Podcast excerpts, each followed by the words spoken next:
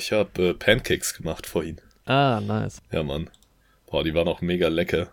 Aber beim Einkaufen haben wir keine, ah, kein Ahornsirup mehr bekommen. Und dann haben wir sowas, so eine Karamellsoße irgendwie probiert. Ah. Und die war echt nicht so nice. Also Nee. es war schon okay, aber so Ahornsirup ist schon nochmal viel geiler. Ah, ich lieb's, Alter. Ja, Mann. Ich lieb so fluffige Pancakes, die, du- die Ja, sich dann Mann. so ein bisschen vollsaugen. Ja, Mann, ich habe die diesmal auch extra fluffig gemacht, Alter. Nice. Normal mache ich die immer so ein kleines bisschen weniger fluffig, aber diesmal waren die übertrieben fluffig. Das war wirklich extrem. Ja, wir haben so eine geile kleine Pfanne, die ist halt wirklich so Durchmesser von 10 Zentimetern oder so. Ta- Da kann man so geil Pancakes drin machen, weil du halt einfach nur reinschütten musst. Mhm. Dann bis mal ein paar Mal flippen. Einfach ein paar Mal fli flippst du die auch richtig? Nee. Ich auch nicht, ich Seltenst. trau mich nicht, Alter. Aber was halt auch schade wäre, wenn der Pancake runterfällt, wäre aber auch schade, wenn der Mond runterfällt. ja, das wäre erstmal schade, wenn das wirklich ähm, passiert. Wäre auch schade, wenn das jemand als Filmkonzept benutzen würde.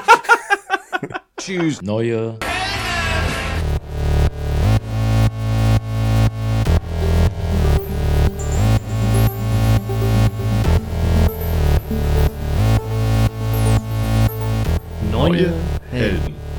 Jorik und Andi. Ja, heute soll es hier um Moonfall gehen. Roland Emmerichs. Roland Emmerichs- Roland Emmerichs neuestes Werk aus dem Jahr 2022. Bei uns angelaufen diesen Monat. In Ja, den USA weiß ich noch gar nicht, ob das da angelaufen ist, weil so den IMDb-Bewertungen zufolge, da sind erst 10.000 Bewertungen da. Und Licorice Pizza, um den es hier heute auch gehen soll, der hat halt schon knapp 30.000 Bewertungen. Und das ist ja eher ein kleinerer Film. Also Moonfall ist ja schon eher ein Blockbuster, der viele Leute ins Kino holen will. Während ja vielleicht ist es so ein kl- klassischer Streaming-Fall. Ich glaube, bei irgendeinem Film habe ich es jetzt auch wieder gesehen. Gibt es nur zu streamen in den USA und hier hat er ein Kino-Release. Also es ist Ah, echt okay. krass. Ja, ist verrückt, wie Ähm, das alles verschoben ist gerade. Man kann es echt gar nicht so genau sagen. Aber 4. Februar angeblich in den USA. Ah, okay. Ja, gut. Aber die IMDb-Bewertung 5,3 können wir an der Stelle schon mal Oh ja, aber es ist wohl auch ein richtiger Flop. Ja, Hat 150 Millionen gekostet und bis jetzt 27 Millionen eingespielt. Uh, scheiße, ja, stimmt. Am ersten Wochenende, glaube ich, 10 Millionen. ja, Und dann, aber. Eieiei. Was hat im Vergleich dazu Jackass eingespielt? Der hat da, glaube ich, am ersten Wochenende schon knapp 30 Millionen eingespielt, ja. das ist schon bitter, wenn du von Jackass äh, überholt wirst. Ja. Ja, aber irgendwie, ja, gönn ich's Roland Emmerich halt auch so ein bisschen, weil er sich ja so ein bisschen auch über die Marvel-Filme ausgelassen hat. Hat er? Das, ja, der meinte, der findet das irgendwie nicht cool, dass die immer nach Schema F vorgehen und sowas. Und ich sage ehrlich, wenn das Martin Scorsese sagt über Marvel-Filme, dann sage ich, okay, kann man so sehen. Aber wenn Roland Emmerich sagt, er mag das nicht, dass das quasi immer dieselben Filme sind, dann denke ich mir, in welcher Welt lebt er? Also, was macht er denn seit 15 Jahren oder was? Ja, ich glaube, Roland Emmerich ist auch so ein bisschen.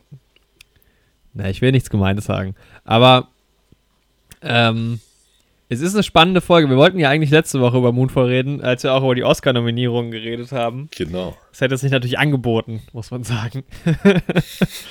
Und äh, aber jetzt mit Licorice Pizza, der ja auch mehrfach Oscar nominiert ist, äh, passt es dann vielleicht doch wieder ganz gut. Also ich Ja. freue mich richtig mal über so einen Film zu reden. Das war ja auch der Grund, dass wir den geguckt haben. Also Mann. die Hoffnung war zwar so ein bisschen, bisschen da, dass es vielleicht eine, Überrasch eine Überraschung wird und irgendwie doch ein bisschen was mit Kunst oder so zu tun hat.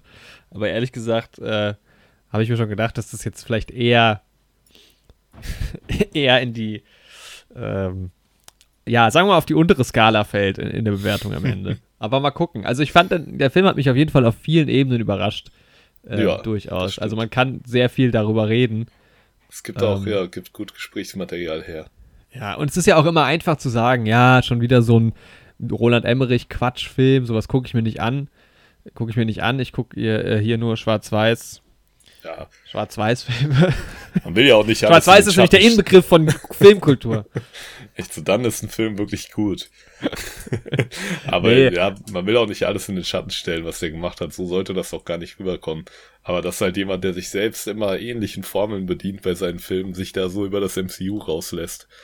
und der quasi im Endeffekt genau dasselbe macht. Das finde ich halt irgendwie so ein bisschen, bisschen traurig. Ja. Ja, ich meine, er hat halt auch Filme wie Independence Day gemacht und so, die haben ja dann auch schon wieder Kultstatus. Also, Ja. das ist ja auch alles in Ordnung, aber ähm, ja, we- wenn ihr jetzt abgeschreckt seid von diesem, von diesem Titel, lasst euch mal drauf ein. Ja. Es wird noch spannend. Ja, es geht um unseren großen Freund den Mond. Um Licorice Pizza geht's heute und es kamen noch ein paar Trailer raus. Im Rahmen des Super Bowls. Ja. Jorik, du hast den Super Bowl geschaut. Oh ja, das war mein zehnter Super Bowl, habe ich festgestellt. Stark. Es hat sich quasi, ähm, wie sagt man, jubiliert. Ja. ähm, gejährt hat sich halt sowieso, aber das ist halt mit einem jährlichen Event auch halt so. Ich höre dich gerade Und ähm, ja, hörst du Ja, mich jetzt wieder? Alles gut, ja, mein Bildschirm hatte sich aufgehängt. ja, du warst dich eingefroren gerade. Weiterhin gehört, aber es scheint Ja. auch alles ganz normal zu laufen. Von daher, gut. dein zehntes Super Bowl-Jubiläum. Mein zehntes Super Bowl Jubiläum, ja. Äh, der- also der zehnte Super Bowl und zwar für mich ein ganz besonderer Super Bowl, weil der Quarterback, der halt seit neun Jahren bei meinem Team oder er war glaube ich länger da, aber halt ähm, seit 2009 bei meinem Team, den Detroit Lions, äh, gespielt hat und da halt nie irgendwie was bei rumgekommen ist, erfolgsmäßig, was aber halt eher am Team liegt als jetzt an Mhm. ihm. Er ist gewechselt zu den Los Angeles Rams und hat jetzt da in seiner ersten Saison ähm, den Super Bowl auch gewonnen und das war irgendwie schön, weil die ganze, ja, halt natürlich viel über online, aber so die Community von den, aus Michigan und die ganzen Detroit Lions-Fans haben halt voll für ihn geroutet und für, für, die, für die Rams. Das ist halt Und- cool, ja. Es war echt schön, ähm, wie sich da diese beiden Fangruppen irgendwie so ein bisschen zusammengetan haben und dann hat er halt auch noch gewonnen. Das war schon, war schon ein bisschen speziell für mich, muss ich sagen. Das hat mich sehr, sehr gefreut. Und der Super Bowl war halt ähm, auch generell geil. Das war ein spannendes Spiel. Genau, es gab ein paar äh, coole Trailer, wie immer. Es gab eine mega fette Halftime-Show, muss man halt auch ja, sagen. Mann, die habe ich mir jetzt auch im Nachhinein angeschaut. So. Ich Ja, fand, so von allen, die ich bisher gesehen habe, war das eigentlich so die niceste. ja, muss ich auch sagen. Aber Ja. ja, ich finde es auch schade, dass wir das nicht zusammengeschaut haben, tatsächlich.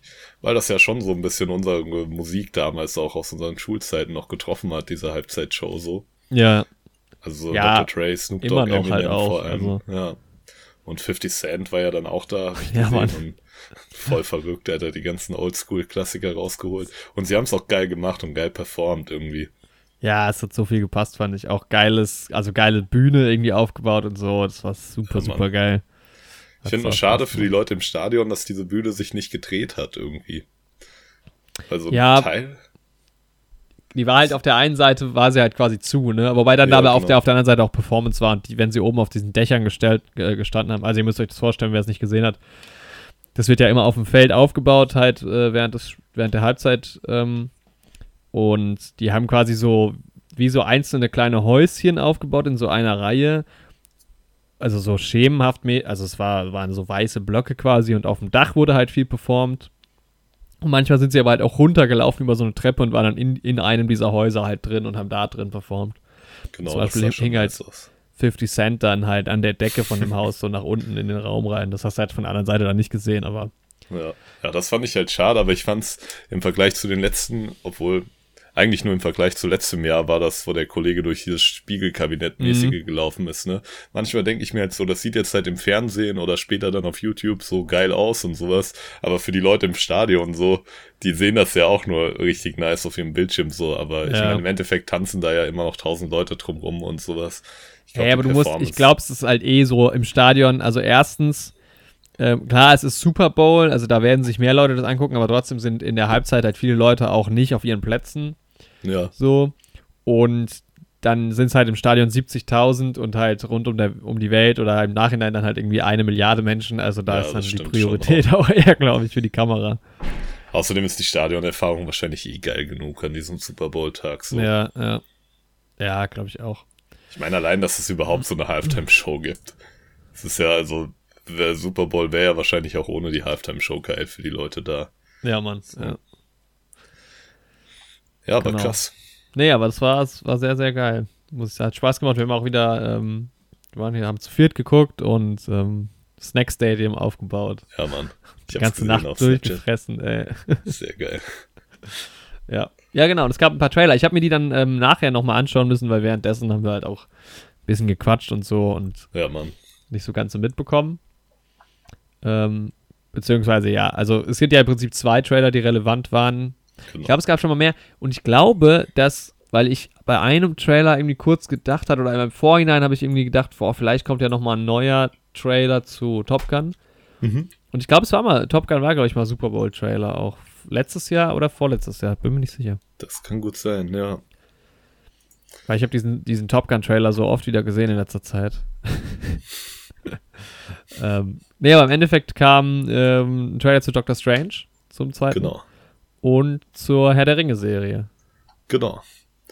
Und ja, der Doctor Strange Trailer ist ja übertrieben gut angekommen, so. Auch bei der Resonanz dann im Internet. Mhm. Weil er halt wieder viele, viele Sachen aufmacht, ne? Du hast so ein bisschen so einen Hinweis auf Marvel-Zombies. Du Genau, ja, hast Zombies.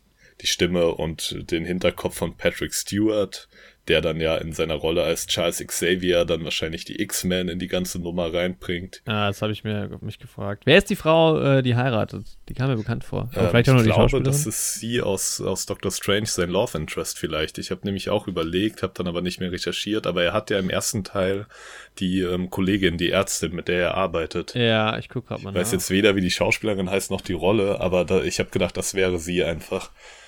Ja, dann hast du halt Konzepte aus Marvel What If aus der Serie, die ich jetzt aber nicht spoilern will, die aber im Trailer auch aufgegriffen werden. Und es ist halt Mhm. einfach super viel los. Und ich bin mal ganz ehrlich, vor Spider-Man No Way Home hätte ich mir gedacht, okay, der Trailer versucht wieder viel zu viel aufzumachen und sowas. Rachel McAdams. Ja, ja, ich glaube, das ist die. Ich bin mir aber nicht sicher. Mhm. Guck. Weil bei Spider-Man No Way Home war das so ein bisschen meine Sorge mit den ganzen Bösewichten auch aus den anderen Universen. Die ist auf jeden Fall ähm, gelistet, also wahrscheinlich ist sie es. Ja, dann ist das die. Ähm, hatte ich halt auch schon so die Sorge, dass die sich da zu viel irgendwie vornehmen. Aber ich glaube, ja, dieser, dieser Spider-Man No Way Home hat mir halt irgendwie Hoffnung gegeben, dass die das hinbekommen. Und dadurch, dass Sam Raimi die ganze Nummer auch macht, der damals die Spider-Man-Trilogie in den 2000ern regiert hat, bin ich ganz guter Dinge, dass das funktionieren wird. Und Regiert, Cum- finde ich schön. regiert. ja, Mann. Benedict Cumberbatch ist halt auch geil in der Rolle als Doctor Strange und dass Wanda wieder auftaucht, dass man auch ähm, ein Universum sieht, wo Ultron scheinbar die Macht übernommen hat oder wo es zumindest noch viele Ultrons gibt und sowas, finde ich auch gut, weil ich finde es schade, dass Ultron schon besiegt ist im MCU. Das ist irgendwie, also Aber- Ultron ist halt so eine Entität irgendwie für mich als KI. Woran hast du das erkannt, dass Ultron am Start ist? naja, an den Ultrons, die Doctor Strange abführen und vor diesen Rat Ach. bringen. Stimmt, Ja. das sind. Jo, stimmt. Irgendwie musste ich an Genau. Star Wars denken in dem Moment. Aber stimmt, die sehen so ein Rat- bisschen schei also noch ein bisschen geil. Ultron sieht so nicht ganz fertig aus, finde ich, bei. Genau. Aber die sind halt schon. fertiger, Ja. ja. Und dann habe ich mir halt so ein paar YouTube-Videos angeguckt, wer, weil er wird ja dann vor diesen Rat geführt. Und das sind halt in den Comics die sogenannten Illuminati. Da ist halt zum einen Dr. Xavier dabei, den man jetzt halt auch gesehen hat. Alter, Tom Aber- Hanks confirmed. ja, Mann. nice. Aber zum anderen sind da halt auch die Fantastic Four und sowas drin. Also das Ding ist, ich kann mir noch nicht vorstellen, dass die wirklich die ganzen X-Men und Fantastic Four in dem Film schon mit einführen, Glaube ich auch nicht. sondern halt nur darüber quasi anteasern so und sagen, yo, die sind da jetzt vielleicht mit drin. Ja. Ähm, und auf jeden Fall hat mir der Trailer halt richtig Bock auf den Film gemacht. Also ähm, der, die ersten Trailer waren jetzt irgendwie, ja, waren auch schon okay. Hatte, aber der Trailer, der hat mich jetzt noch mal richtig gehypt. Ich muss sagen, ich bin so Was- ein bisschen hin und her gerissen, weil ich, also ich mochte Doctor Strange, den ersten Film, echt ganz gern, weil, ja, Stephen Strange ist irgendwie ein cooler Typ. Ich finde die Entstehungsgeschichte irgendwie cool und Mhm. das, ja, auch er als Held ist irgendwie ganz cool. Es ist natürlich auch irgendwie geil, immer so optisch. Also, das sieht jetzt in dem Ja, Trailer auch wieder schön aus, was man ja auch ein bisschen in Spider-Man hatte. Ähm, das macht halt immer einfach Freude. Auf der anderen Seite fand ich halt, dass der Film also erstens wirkt er sehr durcheinander, das ist jetzt wahrscheinlich dem Trailer irgendwie geschuldet, aber dann wirkt, ist es halt so sehr viel dieses Magiezeug, so, Ja. also so dieser Marvel-Flair kam bei mir jetzt nicht so auf. Ähm, aber was ich geil fand, was ich eigentlich am entspannendsten fand, weil so ein bisschen ja auch die Frage ist, worum geht's dann halt auch und wo, wogegen wird gekämpft? Wahrscheinlich kämpft er irgendwie vielleicht auch gegen sich und so. Aber am, am spannendsten fand ich eigentlich dieses Gespräch mit äh, Wanda, wo sie Mhm. halt zu ihm sagt, wenn, wenn er die Regeln bricht, ähm, dann wird er quasi als Held gefeiert und wenn sie die Regeln bricht, dann ähm, ist sie der Feind Ja, oder die Feindin, äh, was, was ja gut dargestellt oder dargelegt wurde in WandaVision. Genau. Ähm, Ja, finde ich auch super dann- spannend. sagt sie halt auch noch, dass sie dass es irgendwie so ein bisschen unfair findet. Und da könnte ich mir halt vorstellen, dass sie vielleicht doch auch noch mal so ein bisschen als Antagonistin auftritt. Ja, Wobei ich es mir irgendwie nicht so 100% vorstellen kann, weil irgendwie das dann fast noch mal das gleiche wäre wie halt in der Serie von der Dynamik her. Ja, Ähm, also ich bin gespannt, ja, in welche Richtung das da geht, aber das finde ich eigentlich so den interessantesten Part an der ganzen Geschichte. ja, finde ich auch spannend. Aber generell finde ich es halt cool, dass die jetzt irgendwie so ein paar Konzepte auch auf die große Leinwand bringen. So Marvel Zombies bin ich jetzt irgendwie gar nicht so gehypt. Also im Internet ist voll der Hype halt darum. Ich weiß Ja, Leute lieben wann- Zombies. Ja, Mann, aber ich dachte eigentlich, das Thema, früher habe ich auch Zombies geliebt, aber irgendwie war das Thema dann so überbenutzt Mhm. in Filmen und sowas. Äh, Also das brauche ich jetzt nicht unbedingt, aber wenn das irgendwie eine Side-Story ist, dann kann ich voll damit leben. Ich habe halt auch, Ja. bin gespannt, was halt mit diesem ähm, Wong gemacht wird in dem Film Mhm. und ob die Leute aus Chang-Chi da irgendwie auftauchen, weil es gab ja schon so ein paar Kulissen, die das irgendwie so ein bisschen auch asiatisch haben anmuten lassen. Es könnte jetzt auch mal wieder losgehen, dass es halt nicht nur Standalone-Filme sind. Also jetzt kommt halt Ja. Wanda noch dazu auf jeden Fall, aber so, das ist ja schon einfach, auch Genau. wenn es einfach gedacht ist, das macht halt Spaß bei Marvel. Ja, Das Ja, ja, halt ich- immer. Also ich freue mich auf jeden Fall. Und die Fantastic Four, da hätte ich halt auch Bock drauf, wenn die eingeführt werden. Vor allem jetzt, wo ich The Office gesehen habe und wo ich Gerüchte höre, dass dieser John Krasinski Mr. Fantastic spielen soll, fände ich nice. Ich hoffe halt, dass sie jetzt bei Doctor Strange endlich auch Doctor Who halt einführen. ja, Mann. Wird Zeit. Es gibt ja sogar Doctor Who Marvel Comics. Ich glaube, das habe ich Geil. auch schon mal im Podcast erwähnt, weiß ich gar nicht. Aber ähm, die haben auch mal eine Zeit lang Doctor Who Comics gemacht. Nice. Glaube ich, Star Wars gab es auch irgendwann mal Marvel Comics davon. Witzig. So ein kleines Star Wars Easter Egg kann man ruhig auch mal einbauen, so. Ja, ach, damit spielen sie ja eh schon so ein bisschen die ganze Zeit. Ja. Ja, und dann mal schauen, wo die Reise hingeht, dann danach auch mit Thor. Also eigentlich habe ich halt am meisten aktuell bei Marvel auch Bock auf diese Space Adventure Filme irgendwie. Ja, ich glaube, Thor wird wieder eher abge also glaube ich eher so ein eigenes Abenteuer. Ja, Mann, und Guardians glaube ich auch. Ja. Aber ich habe halt auch Bock auf die ganze, ja, nee, das ist jetzt Post-Credit-Material von einem anderen Film, da will ich jetzt gar nicht drauf eingehen, aber da ja, habe ich, auch weiß, was- Bock drauf. Nochmal. Ähm, ja, das auf jeden Fall zu Doctor Strange Trailer, der ziemlich gut ankam. Dann gab's Ich noch muss sagen, bei dieser ganzen Marvel-Trailer-Thematik ist bei mir aber eh so, weil ich habe gerade so gedacht, das ist schon wieder irgendwie ein Trailer, der mich nicht so hypt. Ich glaube, mich hat noch kein einziger Marvel-Trailer gehypt, weil ehrlich gesagt, ich habe das ja auch damals nie so richtig geguckt in, im Kino oder halt immer so, ah ja, sieht cool aus, kann man sich anschauen und ich, ich weiß halt nicht auch nicht, also Endgame war halt Endgame und mich als der Trailer gehypt hat, weiß ich nicht, es war halt einfach klar, Ja. dass das was Großes wird, so. Normal. Ja, bei mir ist so, die Trailer, also den fand ich jetzt auch cool, manche lassen mich auch voll kalt. Aber wenn ich mir dann solche Breakdown-Videos halt angucke, dann bin ich halt richtig gehypt. Also so Sachen gut, dass das Patrick Stewart ist und die Stimme von dem, das habe ich schon selbst erkannt. Aber dieses Konzept von diesen Illuminati da, das kannte ich ja vorher auch nicht, bevor ich mir so ein Breakdown-Video da reingezogen habe. So. Und dass dann halt die ganzen Sachen aufkommen, okay, weil dann gibt's ja immer diese Analysevideos, die das so Frame für Frame sich angucken und so und die ganzen kleinen Details und dann hat man halt schon richtig Bock drauf irgendwie. Und ähnlich Mann. ging's mir auch bei dem Herr der Ringe Trailer. Tatsächlich. Oh ja, ja, da kann ich jetzt kann ich ganz kurz sagen, was ich dazu gedacht habe. Mhm. Ich habe es gesehen und ja, kann wirklich nichts dazu sagen. Es sah, Ja, äh, am Anfang habe ich gedacht, was ist es, weil es ähm, irgendwie so ein bisschen wie ein Spiel aussah. ja so, man, aber sieht es auch so ein bisschen Narnia-mäßig aus, irgendwie so ja, es gibt so auch so Sequenzen, die halt echt so sehr künstlich Ja, aussahen. Mann, ja. Ähm, und dann war mir aber dann doch schon klar, aber auch wegen dem Kumpel, mit dem ich geschaut hatte, da das, es wird wohl Herr der Ringe irgendwie sein. Und äh, ja, ich bin halt gar nicht drin bei Herr der Ringe, aber es soll ja sehr cool sein. Und mal gucken, Ja, ob ich jetzt die Filme bis dahin geschaut kriege. Aber ja. das lässt, Ja, also das hat, hat mich sehr kalt gelassen. Mich hat der Trailer auch relativ kalt gelassen. Was mich aber nicht kalt gelassen hat, war der mediale Backlash, den dieser Trailer bekommen hat. Uh, okay. Zumindest in meiner Bubble, in der ich unterwegs bin. Also ich bin ja viel mit so Videos auf YouTube unterwegs, die so Essays zu so großen Franchises und sowas machen und die auch in die Lore von Herr der Ringe oder von Star Wars oder von Marvel, was weiß ich, da halt einfach tief reingehen und Mhm. in dieser ganzen richtigen Herr der Ringe Community, die ja nochmal enormer ist, also diese Tolkien Community und dann gibt's ja diese Puristen, die nicht mal die Peter Jackson Filme mögen, aber irgendwie noch akzeptieren und der Hobbit ist halt komplett scheiße für die schon Ja. und gerade in dieser Bubble ist halt der Trailer so zerrissen worden. Also die Leute sind da gerade komplett am Durchdrehen, so nach dem Motto, das wird wieder sowas wie Star Wars Episode 8. Aber auch so auf, ähm, auf politischer Ebene ist es halt jetzt schon wieder sau schwierig, weil du halt, du hast halt in dem Trailer einen Elf und einen Zwerg, die halt beide von dunkelhäutigen Schauspielern besetzt sind. Mhm. Und das bringt halt diese Fanbase gerade so richtig zum Ausrasten irgendwie. Oh, wow. Was halt auf der anderen Seite Aber- wieder dazu führt, dass die halt als Rassisten bezeichnet werden, was Ja. ich dann auch verstehen kann und das schaukelt sich gerade wieder so enorm hoch und das ist so spannend, sich das anzugucken, was Ja. da los ist. So. Also es war auch meine erste Reaktion, war halt auch gerade so, ja, wow. Also keine Ahnung, wenn du halt drin steckst, ist es vielleicht was anderes so. Aber ähm, ehrlich gesagt, ja, keine Ahnung. Ja, das Ding ist halt, Also mir das- ist das, das halt halt- egal, das- was für eine Hautfarbe irgendein Schauspieler hat, solange die Story halt am Ende irgendwie Ja. compelling ist und mich mitzieht.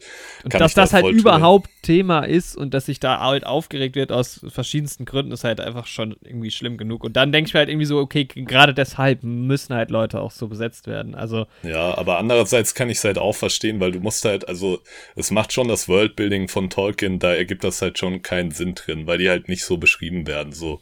Ja. Also du willst ja auch nicht, dass in Wakanda irgendwie Prinz T'Challa von einem Weißen besetzt wird. So. Das ist halt, also ich kann da schon diese Puristen irgendwie verstehen, die Mhm. halt sagen, jo, dann besetzt halt viele von den Menschen einfach schwarz oder von den Hobbits, wo es halt auch Schwarze dann tatsächlich in den Büchern gibt. So, dann geht auch über die Wobei ich Schiene dann- so.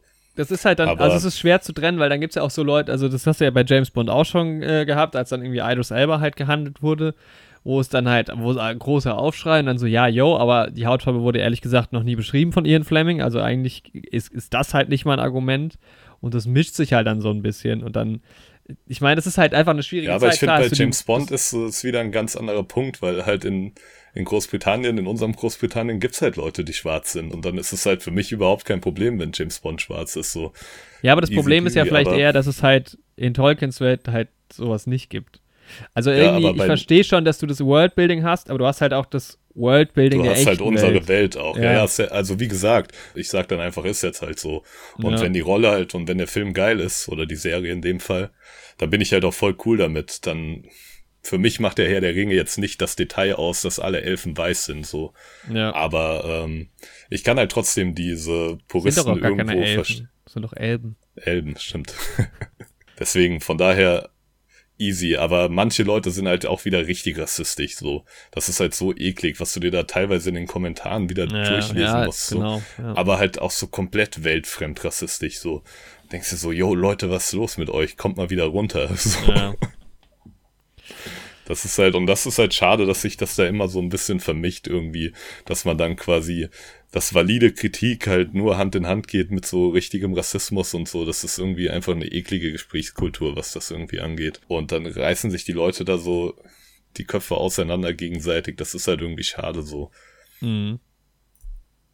Ja, also ich finde es ja, was so Fankultur angeht, finde ich es ja grundsätzlich nice, wenn du auch so diesen Disput hast. Also siehe Star Wars, das, das macht es ja auch aus. Aber wenn es halt einfach nur um inhaltliche Dinge geht, also wenn es halt dann um Rassismus geht, ist halt, ja, da hört es halt auf und ja. Aber irgendwie denke ich halt dann auch, irgendwie brauchst du es halt auch irgendwie wieder, weißt du, so, vielleicht halt auch der Awareness wegen und so und keine Ahnung. Also es wäre natürlich schön, wenn es halt unkommentiert bliebe, aber offensichtlich sind wir halt irgendwie noch nicht so weit. Und deshalb, ja. Deshalb finde ich es halt auch wichtig, so, dass es halt irgendwie, also ich, ich meine, das ist jetzt halt auch eine, meine Position ist ja jetzt auch, mir ist das ehrlich gesagt völlig egal, weil ich kenne das halt nicht. So. Ja, safe. Ja, Mann. Äh, aber irgendwie denke ich dann halt, dass du halt dadurch ja auch irgendwie wieder eine Awareness schaffst, keine Ahnung. Ja, ich glaube, also mir ist halt wirklich, das Wichtigste ist halt für mich, dass die Story im Endeffekt stringent ist und dass da Mhm. irgendwie eine coole Geschichte erzählt wird, so. Und der Rest ist halt mir persönlich vollkommen egal, so. Sie haben halt auch ähm, eine Zwergin gecastet quasi und da drehen die Leute auch voll durch, dass die Figur halt keinen Bart hat und so. weil das halt in den Büchern halt auch einfach anders beschrieben ist und so. Und auch da ist derselbe Punkt. Ähm, ich kann das auch verstehen, dass sich das, wenn man voll in der Lore drin ist, halt einfach schade findet, dass Tolkien diese Wesen halt nicht so beschrieben hat und halt geschrieben hat, auch weibliche Zwerge haben Bärte und sowas. Ja. Aber für mich macht jetzt halt eine gute Geschichte nicht aus, dass die weiblichen Figuren da auch Bärte haben. So. Ja, also ja. klar äh, entfernt sich das dann ein bisschen von Tolkiens Gedanken und sowas. Aber wenn alles andere trotzdem stimmt, dann ist jetzt nicht das, das, was Tolkiens Welt für mich Sachen. geil gemacht hat. So. Und das ist halt so mein Punkt an der ganzen Sache. So. Ja, aber genau. trotzdem kann ich die andere Perspektive auch ein bisschen verstehen. Aber die Leute, die halt so richtig rassistisch unterwegs sind und das dann auch wirklich nutzen, auch um so richtig rassistische Propaganda da zu streuen in den Kommentaren. Und da mhm. sind auch wirklich wieder die wildesten Sachen dabei irgendwie.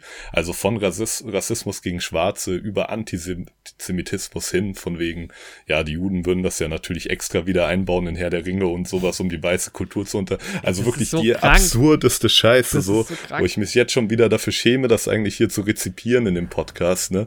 Aber was man sich einfach mal nur mit einem gesunden Menschenverstand durch den Kopf gehen lassen muss, ich sagen muss, Leute, wo lebt ihr denn? Ja. Also. Und dann hast du, weißt du, es geht halt um eine Serie von, es geht halt um eine Fantasy-Serie, so. Das ist halt, aber ich meine, gut, das ist halt, das sind halt jetzt, also das kannst du halt auch, wahrscheinlich findest du halt solche Leute überall. Also, weißt ja. du, wahrscheinlich auch unter Moonfall-Trailer oder keine Ahnung. Das ist halt. Ja, safe. Ja. Gerade aktuell ist es halt irgendwie echt alles so am Eskalieren und es geht alles, geht alles gesellschaftlich den Bach runter. Schade, schade, ja, aber ich bin also, ne, der Trailer hat mich jetzt irgendwie noch nicht auf die Serie gehypt. Es gab so ein paar Elemente, die ich irgendwie ganz cool fand. Aber trotzdem äh, war jetzt der Trailer, für mich hat er jetzt auch noch nicht so gewirkt, als ob die Serie eine Vollkatastrophe wäre. So. Mhm. Das Ding ist halt bei mir so, also ich mag halt die Welt, die Tolkien geschaffen hat und sowas. Aber was für mich halt auch Herr der Ringe ausmacht, sind halt die Figuren, die man in Herr der Ringe hat. Also Frodo, Sam, Gimli, hier Legolas, Aragorn, Gandalf, diese Boromir, die ganzen Figuren und ihre Dynamik untereinander.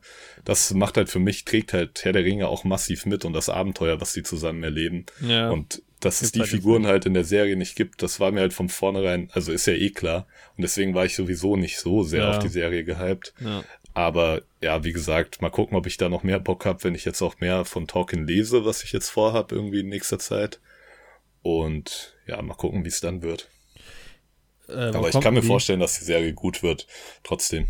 Äh, oder wo kommt die oder von wem ist die produziert, weißt du das? Äh, Amazon. Ah ja, stimmt, ja, stimmt, ja, hast recht, ja. Genau. Amazon. Ja. Ja, was sagen ja. denn die ganzen Hardcore Herr der Ringe-Fans zu, diesen zu diesem ersten Herr der Ringe-Film? Von Serie Peter gewesen? Jackson? Nee, nee. Das, was es davor gab. Also es gab ja ganz viele Versuche und Ansätze. Es gibt, es gibt glaub, so ein russisches fand, Ding sogar. Ja, man, so ein richtig seltsames. Es gibt so viele seltsame Sachen, die halt gerade noch so als Film auch irgendwie durchgehen. Ne? Ja. ich glaube, Cinema Strikes mal? Back hat da mal so ein Video dazu gemacht, habe ich mir das mal angeguckt. Alle, die sich dafür interessieren, können das auch gerne mal auf YouTube angucken. Da besprechen die so ein paar verschiedene Versionen von Herr der Ringe, die es irgendwie früher gab. Und da ist auch so teilweise so richtig psychedelisches Zeug dabei irgendwie. Seltsam, ja, ja. Aber ich sag auch ehrlich, ich habe ja jetzt angefangen, den ersten Band als Hörbuch mir anzuhören und diese Elben und sowas, die kommen da auch ziemlich psychedelisch rüber, so. Also wie so eher so Geisterwesen, die so die ganze Zeit rumtanzen und sowas irgendwie. Sehr schön. Na gut. Herr der Ringe, ja. Ja, so viel erstmal dazu. Aber du musst dann auch mal die Herr der Ringe Filme schauen. Ich denke, du findest die auch nice. Nee, ich glaube nicht, dass du die nice findest. Also ich habe sie ja schon gesehen, so ist es ja nicht. Ich, war, ich erinnere mich noch, dass ich äh, jetzt war alle, äh, alle Fans weghören. Ich fand die Hobbit-Filme deutlich besser damals. Aber das war damals noch nicht so. Also ich glaube, ich würde die heute auf jeden Fall anders sehen und die sollen ja wirklich sehr, sehr imposant produziert sein, auch einfach. Deshalb ähm, bin ich schon gespannt drauf, weil es ja einfach ein, irgendwie auch so ein Epos ist. Es ist halt Fantasy, klar, also es wird mit Sicherheit nicht mein Lieblingsfilm, so oder so. Oder meine Lieblingsfilme. Aber auch dieses Hobbit-Ding verteufeln ist dann so. Also ich glaube, wenn du halt dann, ja, wenn du halt die Bücher kennst, ist es vielleicht, vielleicht ein bisschen doof, ja. aber ich glaube, das ich die zumindest auch Hobbit unterhaltsam halt, halt. Ja. So ich habe ja jetzt auch wieder geguckt. Also man kann es schon machen so. Eigentlich finde ja. ich nur den letzten irgendwie ein bisschen zu. Also man hätte es wirklich nicht auf drei Filme strecken müssen, das ganze Abenteuer. Mhm. Aber sonst, die tun halt echt keinem weh. So. Ja. Nee, aber ja, ja, ich ziehe mir die auf jeden Fall in, in näherer Zukunft mal wieder rein. Ja, Mann. Ja, aber es dauert eh noch ein bisschen, bis die Serie rauskommt am 2. September Ja. auf Amazon und genau. Mal schauen, ob wir die vielleicht auch hier besprechen. Genau. Mal gucken, wie viel Bock wir da drauf haben. Warten wir mal ab, wie du die Filme findest. Ich muss noch mal jetzt öffentlich hier äh, dich ein, ähm, ein weiteres Mal darauf hinweisen, dass du Snowpiercer gucken solltest. Weil Ja, die, wird Zeit. Bin gerade äh, dabei also es ist auch einfach sehr gut geschrieben, auch in der dritten Staffel jetzt noch. Und jetzt wird es gerade so geil politisch. Also diese Dynamik, Das- es ist wirklich alles, was du von dieser Story willst, passiert so. Das ist so Das ist geil. geil. Weil Ja, du hast echt am Anfang, es geht natürlich um die Revolution und so, aber das trägt Mhm. sich natürlich nicht über die drei Staffeln. Das geht, geht halt dann seine Wege. Es gibt so ein paar Twists irgendwie. Und jetzt sind wir gerade an so einem Punkt, wo es anfängt, so politisch zu werden, wo eigentlich dieser Grundgedanke so ein bisschen verlassen wird. Und jetzt habe ich irgendwie, weil ich jetzt schon so gedacht habe, es wird so Mitte der, der dritten Staffel wird halt sowas aufgelöst quasi. Und da habe ich schon gedacht, okay, aber was soll jetzt halt kommen? Mhm. Und jetzt kommt halt so die nächste Ära so ein bisschen. Und ich bin super gespannt, wie das halt noch. Ähm, Ja, wie Mann. sich das halt noch auswirkt. Und es wird halt, also als würde sich die Welt auch so ein bisschen evolutionieren in diesem Zug. Das ist Nice. einfach fantastisch. Das ist geil, ja, Mann. Ja, ich denke, also so größere Serien will ich halt nach der Bachelorarbeit erstmal wieder anfangen. ja, Und da steht aber Snowpiercer ganz oben mit dabei. Snowpiercer, Westworld und Peaky Blinders ja, sind da gerade die aktuellen äh, ja, Kandidaten, die da anstehen werden. Frontrunner. Ja, Mann, weil aktuell schaue ich halt immer nur so ein bisschen, um runterzukommen, The Office so. Und Ja. dann manchmal, wenn ich male, nebenbei noch irgendeine Sitcom, die ich schon tausendmal gesehen habe. Aber The Office ist mega witzig, Alter. Aber auch da wieder eine Serie, wo ich sagen muss, die musst du unbedingt im O-Ton gucken. Ja, Mann. und da bin ich ja wirklich nicht so, dass ich das immer sagen würde, aber die ist auch im Deutschen, ähnlich wie Friends, wirklich nicht gut. So, und es ist auch kein Wunder, dass Boah, die ich bisher glaube, das noch ist nicht aber so so ein beliebt war. Comedy-Ding. Oder? Ja. Also, weil es funktioniert halt bei Comedy so viel über Sprache. Ja, es ist halt echt der, genau der Punkt, wie Humor aufgebaut ist. Ich finde, Ja. bei Scrubs funktioniert es ganz gut, weil du halt auch relativ oft visuelle Comedy hast Mhm. und weil auch oft viel aus so wirklich Momentwitzen und nicht so Wortwitzen besteht und Ja. sowas, sondern auch aus Charakterdynamiken und sowas. Deswegen Scrubs kannst du ganz gut machen. How I Met Your Mother und New Girl würde ich sagen zuweilen. Weil da Mhm. auch viel so Wort, Wordplays drin sind und sowas. Aber gerade bei New Girl finde ich es interessant, weil du kennst das ja, in jeder Freundesgruppe entsteht irgendwann so ein eigener Slang. Ja. Und ich finde, da hat das das Synchronstudio irgendwie gut gemacht. Es gibt so ein paar Begriffe, die die bei New Girl immer oft verwenden irgendwie, Mhm. ähm, dass die da in so einen Slang in diesem Freundeskreis aufgebaut haben. Das ist mir dann irgendwann bei dem wievielten Rewatch mal aufgefallen.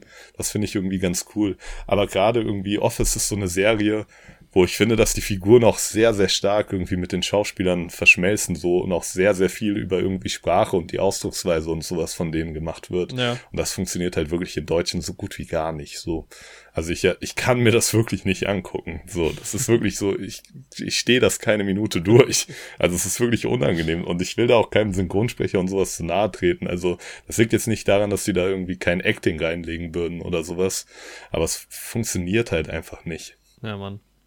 Hast du mal Modern Family auf Deutsch geguckt? Ja, Mann. Weil da frage ich mich auch gerade, weil da sind, also das ist halt einfach teilweise so clever geschrieben Ja, Mann. im Englischen.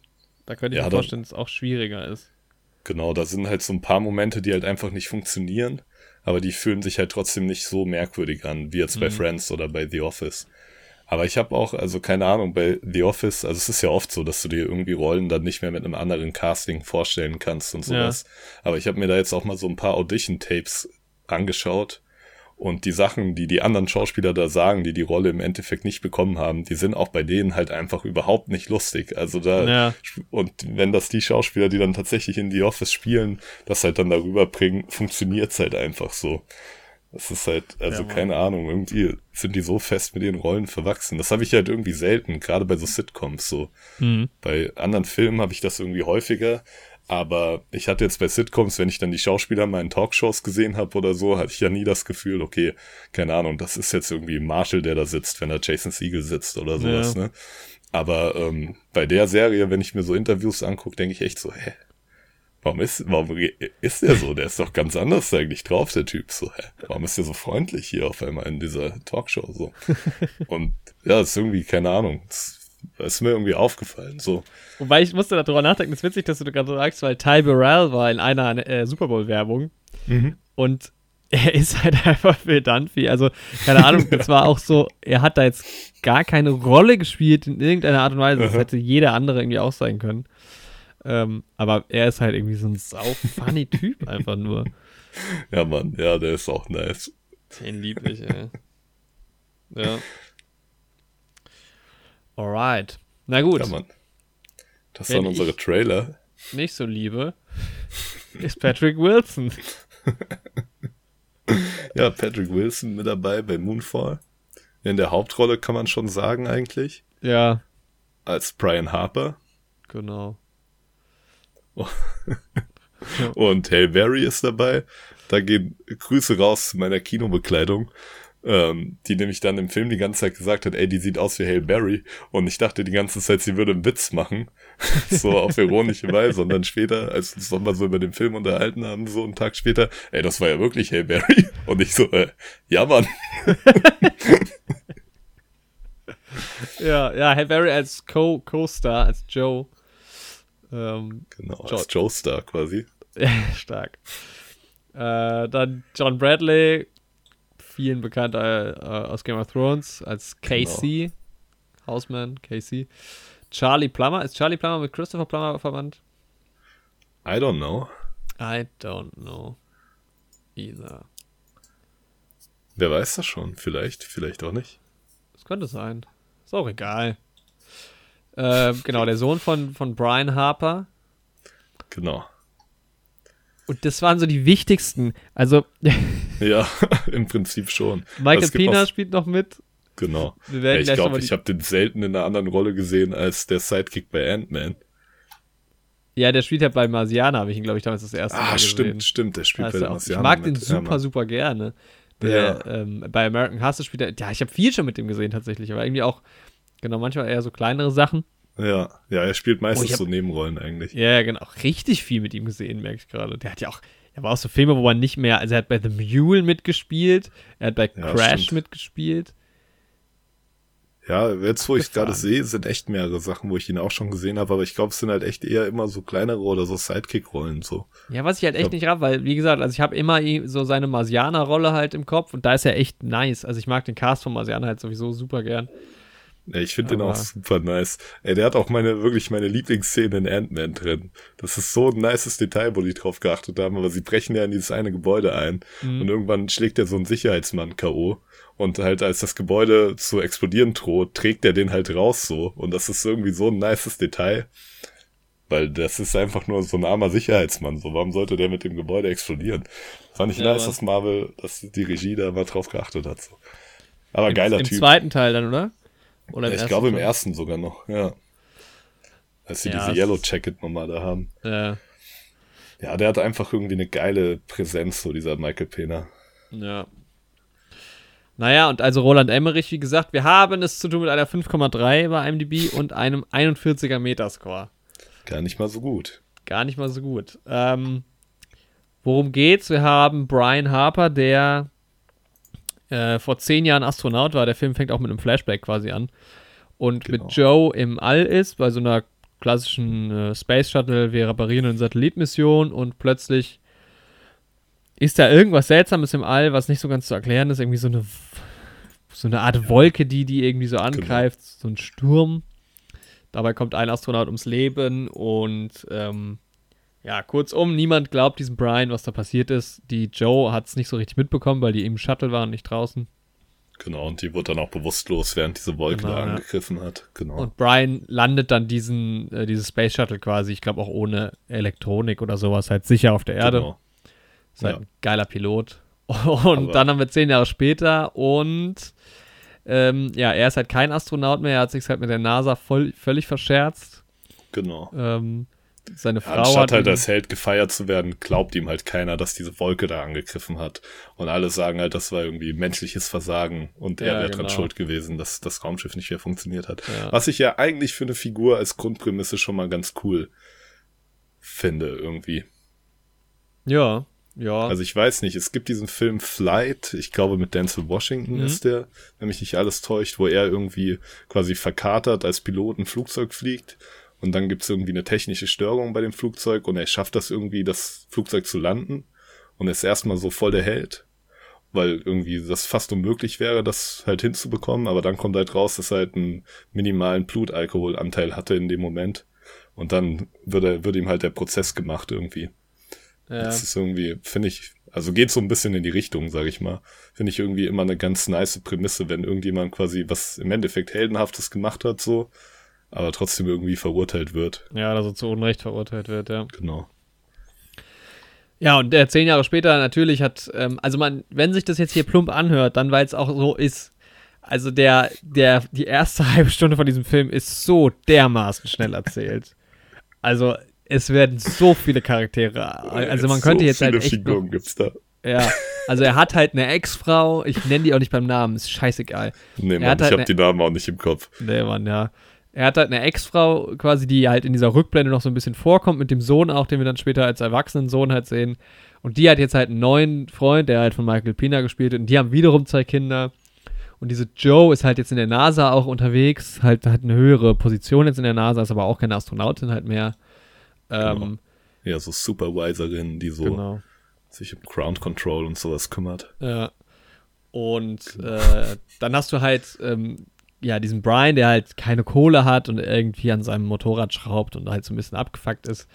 Genau. Und dann Aber auch cool, weil er ist auch der klassische coole Held so. er ist cool, ja. Er Ich, ich finde cool. halt echt, ich, ich kann mit Patrick Wilson echt gar nichts Echt? anfangen.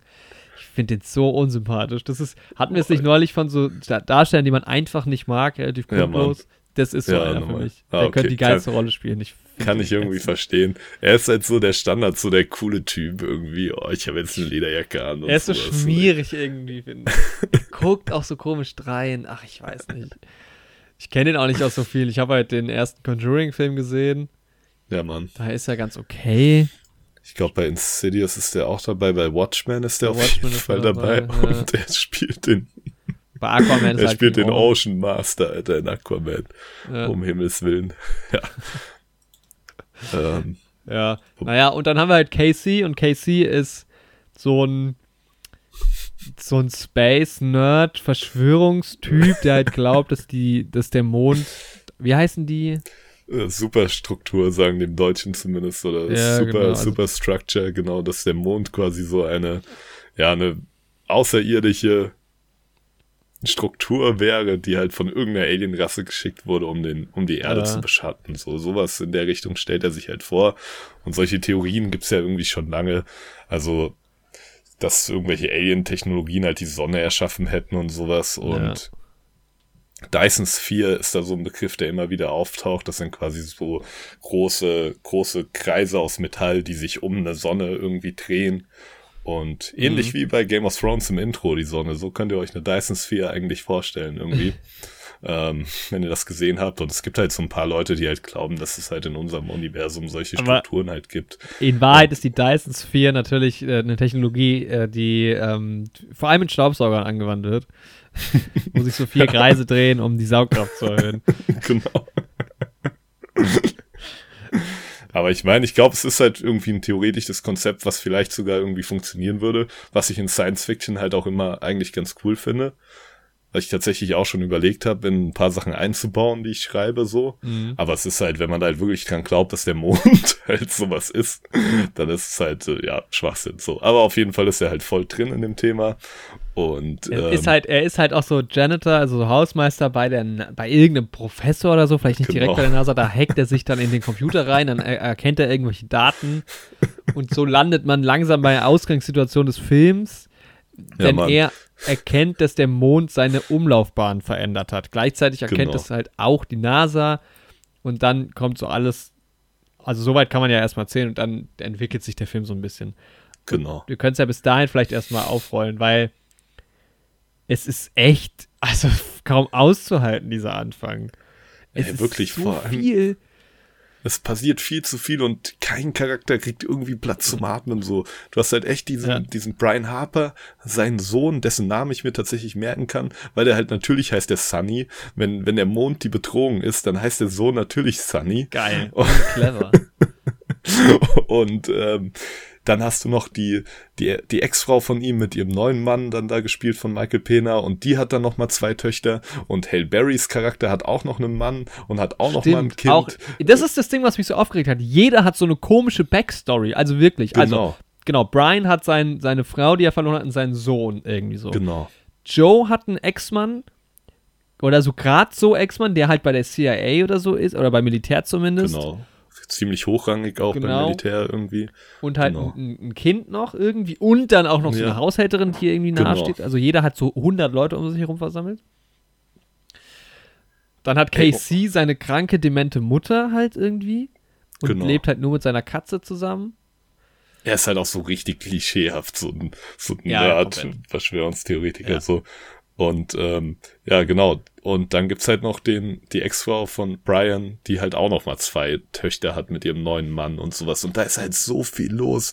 Und du und hast dann halt der Sohn, so der gerade in dem Moment auch noch in, ins Gefängnis kommt, was wirklich vollkommen egal ist. Ey, das braucht man halt Geschichte. wirklich gar nicht, weil der irgendwie ein Auto geklaut hat oder sowas. Irgendwas in die Richtung, sowas Ja. Kleinkriminelles halt.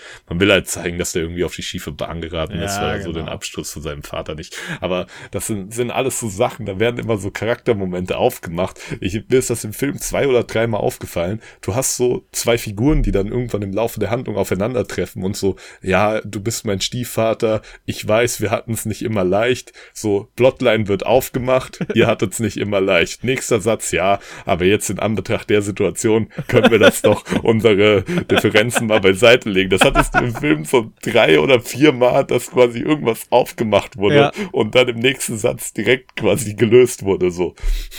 Das Ja. war so bescheuert, Mann. Oder au- Aber auch Sachen, die einfach, da können wir am Ende noch zu kommen. Ich würde eh sagen, wir, wir machen es jetzt erstmal kurz spoilerfrei, aber ehrlich Genau. gesagt, boah, guckt euch halt den Film nicht an, so.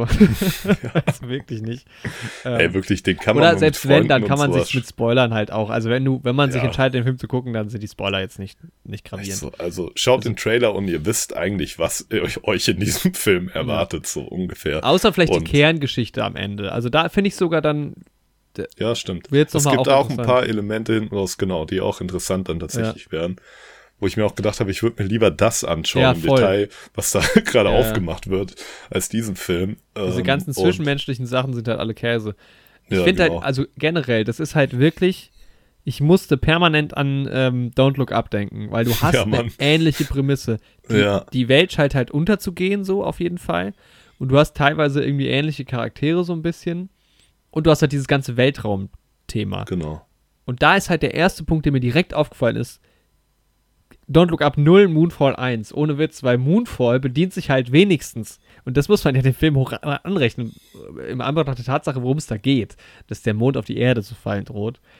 Es geht halt hier realistisch um Organisationen wie NASA oder SpaceX, die auch so genannt so. werden Ja, und die halt auch wirklich realistisch damit spielen. Also in diesem Universum, was halt jetzt ungefähr jetzt spielt, gibt es keine Space Shuttles mehr und die sind in Museen. Im Gegensatz zum Kack Don't Look Up Film, wo die mit Space Shuttles in ins All fliegen. Völliger Ja. Quatsch. ja, das war auch, fand ich auch cool gemacht irgendwie. Das war auch echt so eine Stelle mit dem Space Shuttle dann später hinten raus, wo ich dachte, das war sogar irgendwie mal eine gute Idee von dem Film, so ein Ja. bisschen. Und ja, man, da muss ich dir recht geben, ja. Auf jeden Fall, ja.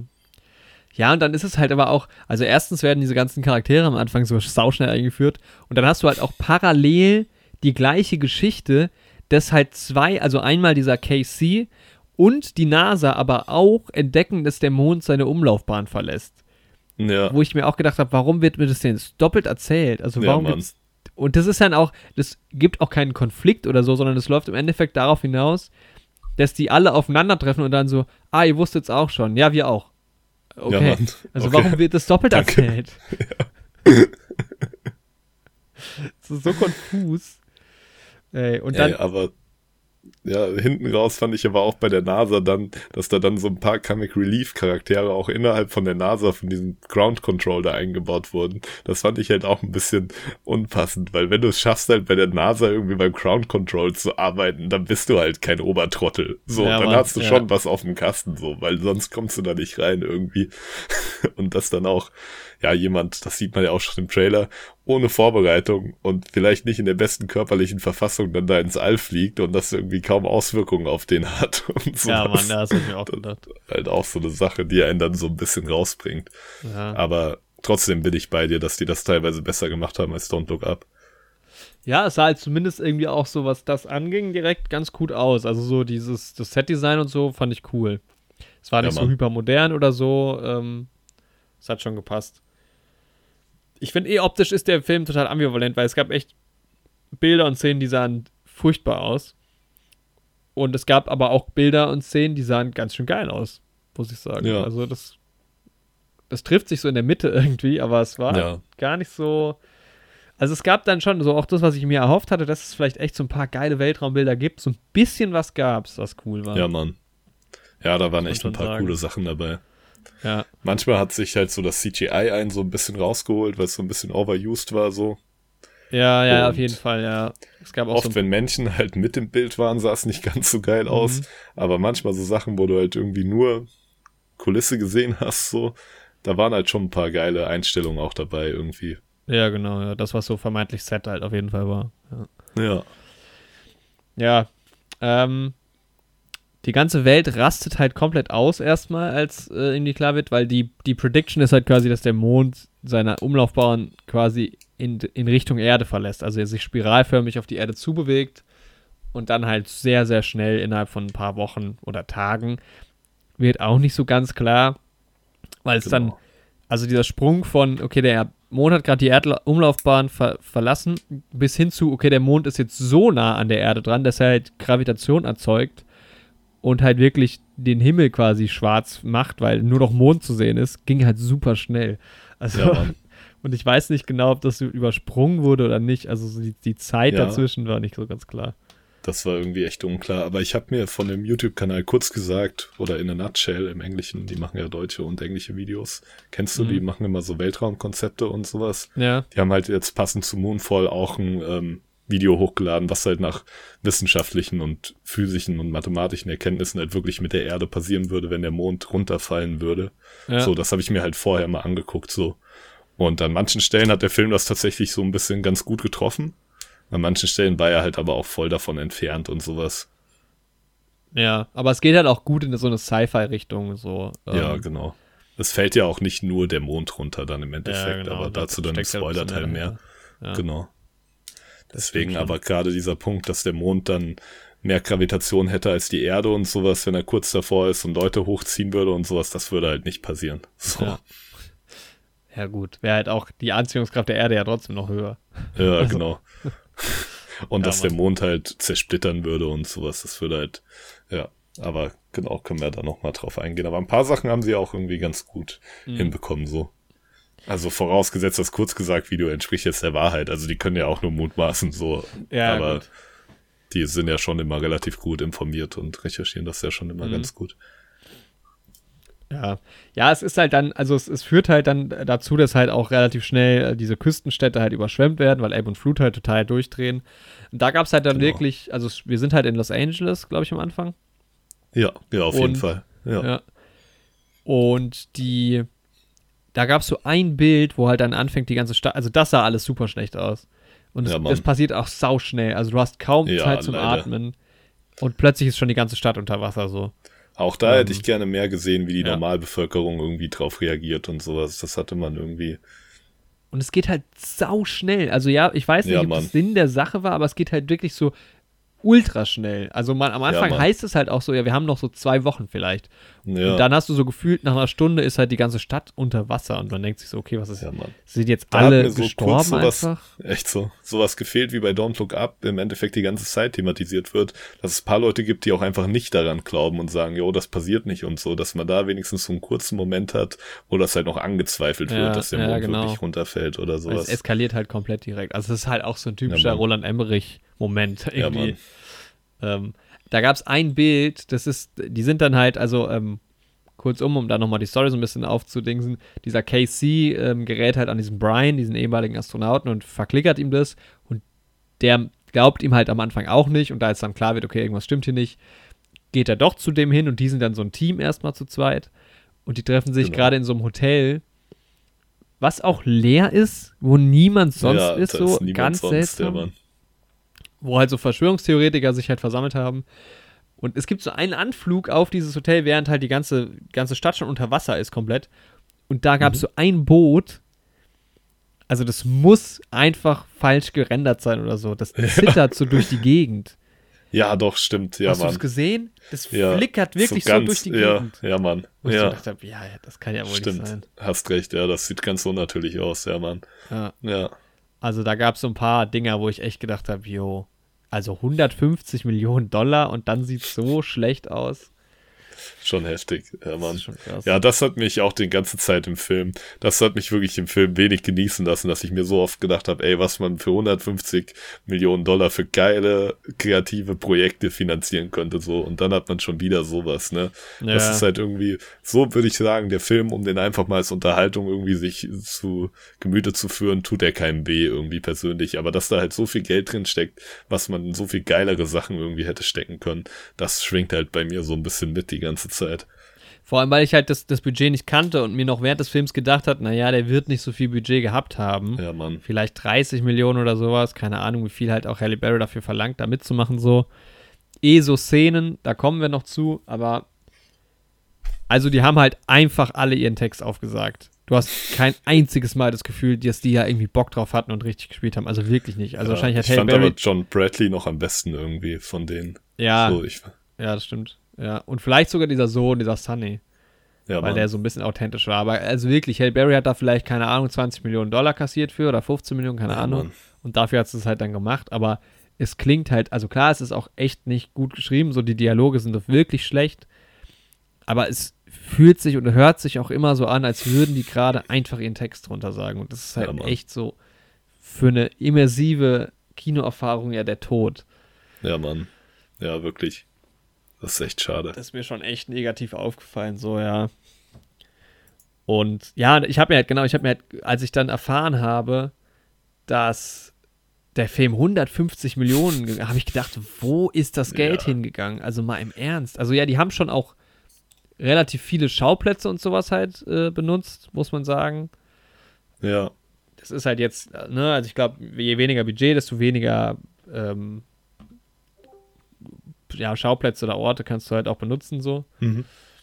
Ähm, aber ja, keine Ahnung. Ganz seltsam irgendwie. ja. Seltsam. Ich weiß auch nicht genau. Echt, mit Ey, dem. Geld hätte man viel coolere Sachen machen können. Dann Hm? kam ja noch Donald Sutherland. Ja, stimmt. Der war auf einmal auch wieder da. Zwei so, Minuten aber auch nur oder so. ganz kurz. Das Wie- hätte man auch wirklich nicht gebraucht. Wie in Um diesem- dann noch, Wie heißt der Film? Ich vergesse es jedes Mal. ähm, boah, wo der auch dabei ist. Ja, dieser Space-Film. Weil da war der auch so richtig kurz nur Hm. Ja, dabei. da da habe ich halt auch ganz gedacht, da. der ist halt im Trailer drin, der wird halt wahrscheinlich Ja, Ad Astra, Ad Ad Astra, Astra, war's, ja, ja, genau. Mann. Ja, ähm, mit Brad Pitt, ja. Da Ja, ist halt Mann. auch so super, super kurz nur dabei. Und das Ja. wird auch so ein Ding gewesen sein. Dann kaufst du halt irgendwie Donald Sutherland ein, der dann wirklich zwei Minuten vorkommt. Also wirklich, wirklich. wirklich kurz. Und der sagt wirklich nur, echt nur einen Satz eigentlich im Prinzip, ne? Das ist halt, Ja. Der wie wird so viel Geld der dafür auch. bekommen haben wird. Ja, Ja, der wird so aufgebaut auch, als würde er jetzt nochmal wichtig, also richtig wichtig Ja, werden, Mann. weil es geht halt dann auch so um geheime Dokumente der NASA und so. genau. Aber Und- das wird halt nur ganz knapp beleuchtet, so. Ja, und dann hast du halt auch so Donald Sutherland und denkst, ja, okay, es wird schon irgendwie wichtig sein. Ja, Mann. Und dann ist es halt echt einfach nur, Ja, super schade, weil Donald Sutherland eigentlich auch ein geiler Schauspieler ist, finde nee, ich. Ich aber seh in letzter eigentlich- Zeit nicht mehr. Ja, ich habe den halt echt gerne gesehen, so. Ja, ja, ich eigentlich auch. Also wirklich seltsam. Ja, und dann auch, also es ist halt auch irgendwie von Anfang an klar, so der Antagonist ist halt irgendwie so dieser Tom, also dieser neue Mann von der Ex-Frau. Genau. Dieses Familiending ist halt die ganze Zeit so Thema bei diesem Brian. Aber Ja. es ist halt irgendwie. Ja, Also, dieser es ist Tom halt- ist halt auch nicht so richtig böse Nee, irgendwie genau. so, ne? Dieser Michael Penner ist halt auch eh so ein zu großer Sympathieträger und Ja. dann, ja, du hast halt auch keinen wirklichen Antagonisten dann irgendwann, ne? Halt den Mond im Endeffekt so. Ja, Mann, ja. Aber ich mag halt Ja. den Mond. Warst du eher für den Mond in dem ganzen Film? Ich wirklich, ich habe gesagt, ey Mond, mach einfach fertig jetzt. Bitte komm, beeil dich. Mach noch mal 20 Minuten schneller und dann ist das Ding durch. Ja. Ja, das also es funktioniert irgendwie von Anfang. an. Also dieses ganze Zwischenmenschliche ist schwierig, weil du auch, ja, es gibt dann noch so einen NASA-Chef, der am Anfang halt instruiert wird, der dann halt einfach so hinwirft und sagt so, yo, ich gehe jetzt halt irgendwie Im guck- Bunker. durch die letzten Macht's zwei gut. Wochen irgendwie, die wir noch zu leben haben, irgendwie so weggehe halt, genau, in den Bunker mit meiner Family und jetzt irgendwie halt nicht versuche, die Welt zu retten. Einfach aufgegeben. Wo ich halt auch denke, warum hat denn nicht Joe einfach von Anfang an so den Hut auf in der NASA? Das wäre Ja, doch eigentlich echt auch so. okay gewesen, weil sie übernimmt halt dann das Kommando. Das hätte man halt wirklich nicht gebraucht. Und also wenn es so wäre, dann hätte man es halt aufbauen müssen irgendwie, um dann halt einen coolen Moment für sie zu haben, wo sie das halt übernimmt, aber es war halt alles viel zu wenig charakterisiert so. Ja. Es hat ja jetzt auch keiner gedacht, oh, zum Glück übernimmt die das jetzt, ne? Endlich. wirklich- ja, ja, nee, ja. weil es auch so schnell erzählt ist halt, ne? Und dann am Ende hast Ja, du halt Mann. genau, die kommen halt zusammen so als Team, diese Joe, der Casey und Brian. Und dann geht's halt los. Man sieht ja im Trailer auch schon so. Also die werden versuchen halt dann irgendwie ähm, ins All auf jeden Fall zu fliegen Ja, und der Sache so ein bisschen auf den Grund zu gehen. Und es wird alles auch so ein bisschen wissenschaftlich erklärt. Also es hat halt auch immer mal wieder so Elemente, die auch irgendwie ganz nice sind. Also gerade so diese Momente, wo man dann in so einer Mission Control steht und dann irgendwie so ein bisschen was Wissenschaftliches kommt, fand ich immer ganz cool. Ja, Mann. Und ich muss Mhm. sagen, die drei irgendwie im Raumschiff funktionieren für mich dann auch gar nicht mehr so schlecht irgendwie. Mhm. Also sobald die im Raumschiff irgendwie als Team da zusammen sind, muss ich sagen, haben die auch irgendwie eine gewisse Chemie auf einmal miteinander. Hatte ich so das Gefühl. Da gab es dann irgendwie immer so ein, für mich war das dann so, ich habe die Szenen im Raumschiff dann irgendwie viel mehr genossen als die Szenen, die man dann auch auf der Erde hatte. So, 100 Prozent. das, Ja. also Ja, auf der Erde auf ist der halt Erde dann, wieder los war. genau, da ist halt dann so, ja, der Sauerstoff wird erstens irgendwie immer dann knapp, wenn der Mond kommt. Also der dreht sich halt dann so richtig nah um die Erde rum, muss man sich vorstellen. Es ist eh alles kaputt schon. Also das Ja. ist ja immer das Ding bei diesen Katastrophenfilmen. Kann ja sein, dass die Leute am Ende überleben, aber was haben sie noch? Also es ist Ja, einfach alles kaputt. Das ist der wirklich, der Schaden ist halt schon getan. Wobei, so Moment. massiv. Alles in den USA ist kaputt, weil was anderes Ja, sieht man mal ja, wieder gibt's nicht. halt auch nicht. Nee, ist es schon wird wieder wirklich nur die USA. gezeigt. Einmal wird gesagt, irgendwie, die, die Chinesen würden ähm, ihr Shuttle zur Verfügung stellen oder so, aber sonst wird Ja, einfach nicht auf die anderen angegangen. Wie bei Don't Look Up. Ganz kurz irgendwann mal angesprochen. So. Aber wenigstens wird nicht rumgeschaltet um die Erde und alle gucken den gleichen News-Sender. Also. Mm. Hart, ey. und dann so dieses, also Cape Canaveral spielt ja dann noch eine Rolle und so, und das sieht auch wieder richtig geil aus, fand ich. Also dann Ja, kommen sie halt doch an eine Space Shuttle. Eigentlich auch mit einem ganz witzigen, mit einer ganz witzigen Idee, also auch, ja, einigermaßen plausibel erklärt, so. ja. Ähm, aber das sieht halt geil aus, finde ich. Da wurde mir dann fast ein bisschen wenig gefeatured. Also das hätte für mich noch technischer Mhm. sein können, weißt du? Das wird dann wieder so auf den letzten Drücker, oh, jetzt kommt eine Riesenwelle, wir müssen jetzt starten auf jeden Fall. ja das Mann. hätte ich nicht gebraucht. Das hätte ich geiler gefunden, wenn es ein bisschen mehr so Hero-mäßig wäre. Mhm. Die steigen jetzt ins Shuttle irgendwie, wobei dann hast du nicht die Erklärung, warum die jetzt ausgerechnet da hochsteigen müssen. Ja. Aber ähm, ja, dieses ganze technische mit Schalter drücken irgendwie im Shuttle und so, Ja, also Mann. das wurde schon so ein bisschen gefeatured, das mag ich auch echt gerne. Das sehe ich Hätte man total gerne. noch mehr machen können. Ja, Genau, hätte man, finde ich, ähm, noch ein bisschen mehr machen können. So. ja, Mann. Es ist halt eh alles so auf den letzten Drücker. Also es gibt 15 Momente, wo jemand im letzten Moment noch was erkennt oder im letzten Moment irgendwie gerade nicht stirbt oder so. Ja, Mann. Aber ich meine, das gehört zu so einem Film auch dazu. Finde ich in Ordnung. Dann, so. Ja, Mann. ja. Ja, das war eigentlich so spoilerfrei. Ja, genau. Also man hat halt unten auf der Erde dann irgendwie noch so diese Familie, also die, alle anderen sind dann so Genau. ein Team fast, beziehungsweise es gibt dann noch diesen FBI-Ex-Mann, der in so einem Bunker ist und halt versuchen muss, die, das Militär davon abzuhalten, dass sie den Mond mit nuklearen Raketen abschießen. Was auch so viel bringen würde. Ich denke mir so wirklich, was würden denn die nur, gut, die würden vielleicht die Erdstücke kleinteiliger machen, die da von dem Mond Ja. sind. Aber die würden ja trotzdem auf die Erde runterkommen, so. Vor allem, wenn der Mond halt dann weg wäre, wäre ja auch nicht geil Wäre wahrscheinlich. auch nicht so geil für die Erde, ne? Ja. Ja, Mann. ja, Deswegen, also, ist halt, Ahnung. ja, ist auch jetzt Auch- kleiner Spoiler, ist halt auch so eine Story, die sich komplett im Sand verläuft. ja, wirklich. Es wird einfach nicht Die- die aufgelöst, ist- ne? Ja, doch, die ist, äh, es gibt da noch so eine Szene, aber können wir dann im Spoiler-Teil nochmal drauf eingehen, Ja. aber die ist halt auch echt schwachsinnig, so. Ja. Ja. Und dann, ähm, ja, also das, was halt wirklich dann spannend wird hinten raus, ist halt das, was im All passiert, da- ohne das Ja. jetzt so richtig ähm, erstmal ähm, nochmal zu erzählen. Aber das sah auch teilweise, äh, wie gesagt, echt cool aus. Und da gab es halt dann auch echt so, so Science-Fiction-Ansätze, die ich richtig cool fand, muss ich Ja, sagen. Mann, die fand ich auch ganz gut, ja. Wo dann halt irgendwie auch nochmal was erzählt wird und dann wird auch noch, also da geht es dann auch um die Weltraumgeschichte und so und das war, ja genau, und wenn das irgendwie so der Aufhänger für den Film gewesen wäre, das wäre richtig cool Das gewesen. wäre eine geilere Sache gewesen, ja, Mann. Aber es fand ich halt das hat gut, dass wenigstens sowas eingebracht wurde noch. Also es hat mir am Ende so ein bisschen den Film gerettet eigentlich, Ja, dass das halt nicht so quatschig war oben. ja haben wir das einfach hat's für mich so- auch wirklich viel besser gemacht nochmal. Ja, also dass es halt oben nicht einfach so Star Wars wurde oder sowas. Ja, Mann. Ähm, Das war schon irgendwie geil. Also weil es halt auch einfach so super klassisch Sci-Fi irgendwie war. Das fand ich, Ja. fand ich cool. Hast du die Kaspersky-Werbung mitbekommen? Hm, nee, Alter. Überall. Also aber eigentlich clever gemacht. Also erstens hat Kaspersky irgendwie irgendein System in diesen Space Shuttles auch. Mhm. Also steht fett auf den Monitoren. Und dann schon ganz am Anfang, wo die so die ganze Stadt überflutet wird, sind halt so Billboards, wo fett einfach Kaspersky draufsteht. Richtig oft. Kaspersky und halt und Lexus-Werbung, Alter. Ja, Mann, die habe ich mitbekommen, Alter. Die Lexus-Werbung ist nicht an mir vorbeigegangen. Vor allem die geilste Stelle, aber dann können wir dann gleich im Spoiler-Teil nochmal drauf eingehen. Aber so eine Lexus-Werbung ist für mich besonders herausgestochen an der ganzen Nummer. Die ganze Ja, das- Autonummer war so, so. Ja, ich weiß genau, was du meinst. Mit dem Scheiter. äh, nee, nee, nochmal was anderes, Ah, aber das okay. auch. Das auch.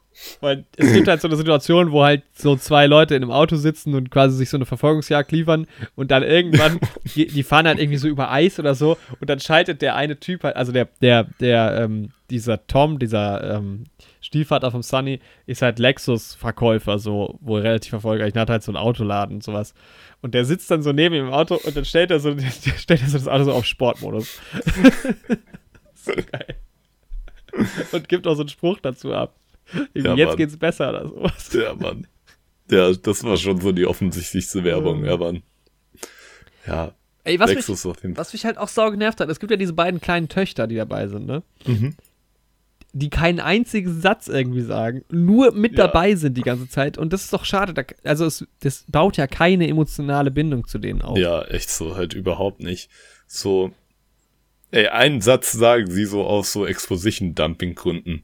Ich weiß aber nicht, ähm, wer genau was das war, aber die kleinere von den beiden sagt so, keine Ahnung, was bedeutet das jetzt für unsere Erde oder sowas? Und die größere sagt keine Ahnung, das bedeutet, dass die Wellen über die Ufer treten und sowas. Weißt du das nicht? Bist du dumm? So nach dem Motto irgendwie. Aber Ja. Ja, das ist ein bisschen schade gewesen, weil die waren dann eher so ein bisschen lästig oder auch teilweise nicht präsent, also nicht mal im Bild Ja. wirklich. Dann, das war komisch. echt so. Auch, dass da von der Mutter irgendwie da nicht so richtig dann eine Beziehung aufgebaut wurde und Ja, so, dass die die, ja. also ich meine im Endeffekt, okay, nee, das ist ja, von denen ist es ja schon der richtige Vater, der Tom, nicht der Stiefvater. Nee, der hatte ja genau. wenigstens mit der einen Tochter noch so einen Moment hinten raus. Ja. Ja, aber es war Ja. trotzdem, also es Ja. hat mich jetzt emotional, weil wenn man die aufgebaut hätte vom Anfang an, aber dann hätte man ja noch Ja. mehr erzählen müssen. Der Film hat einfach echt zu viele Charaktere da reingehauen, so. Ja, auf jeden Fall. Auf jeden Fall. Ja. Ähm. Also es gab, ich habe viele Pro- und noch viel mehr Kontrapunkte für den Film notiert. Ähm, Ja, weil, ja, wie gesagt, also dieses, dieses, ähm, dieses ganze Sci-Fi-Ding dann so um den Mond herum und sowas später passiert, finde ich cool. Es sieht auch cool aus, also vom Production Design eigentlich auch da. Also Mhm. alles, was dann nicht auf der Erde spielt, sag ich mal.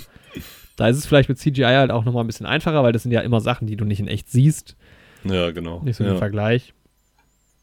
Ähm, die Musik fand ich gar nicht schlecht. Die hat zwar so sehr viel Interstellar-Vibes irgendwie gehabt, aber das war so Ja, klassisches Mann. Bass-Musik. Hat gut gepasst, ja. Ja.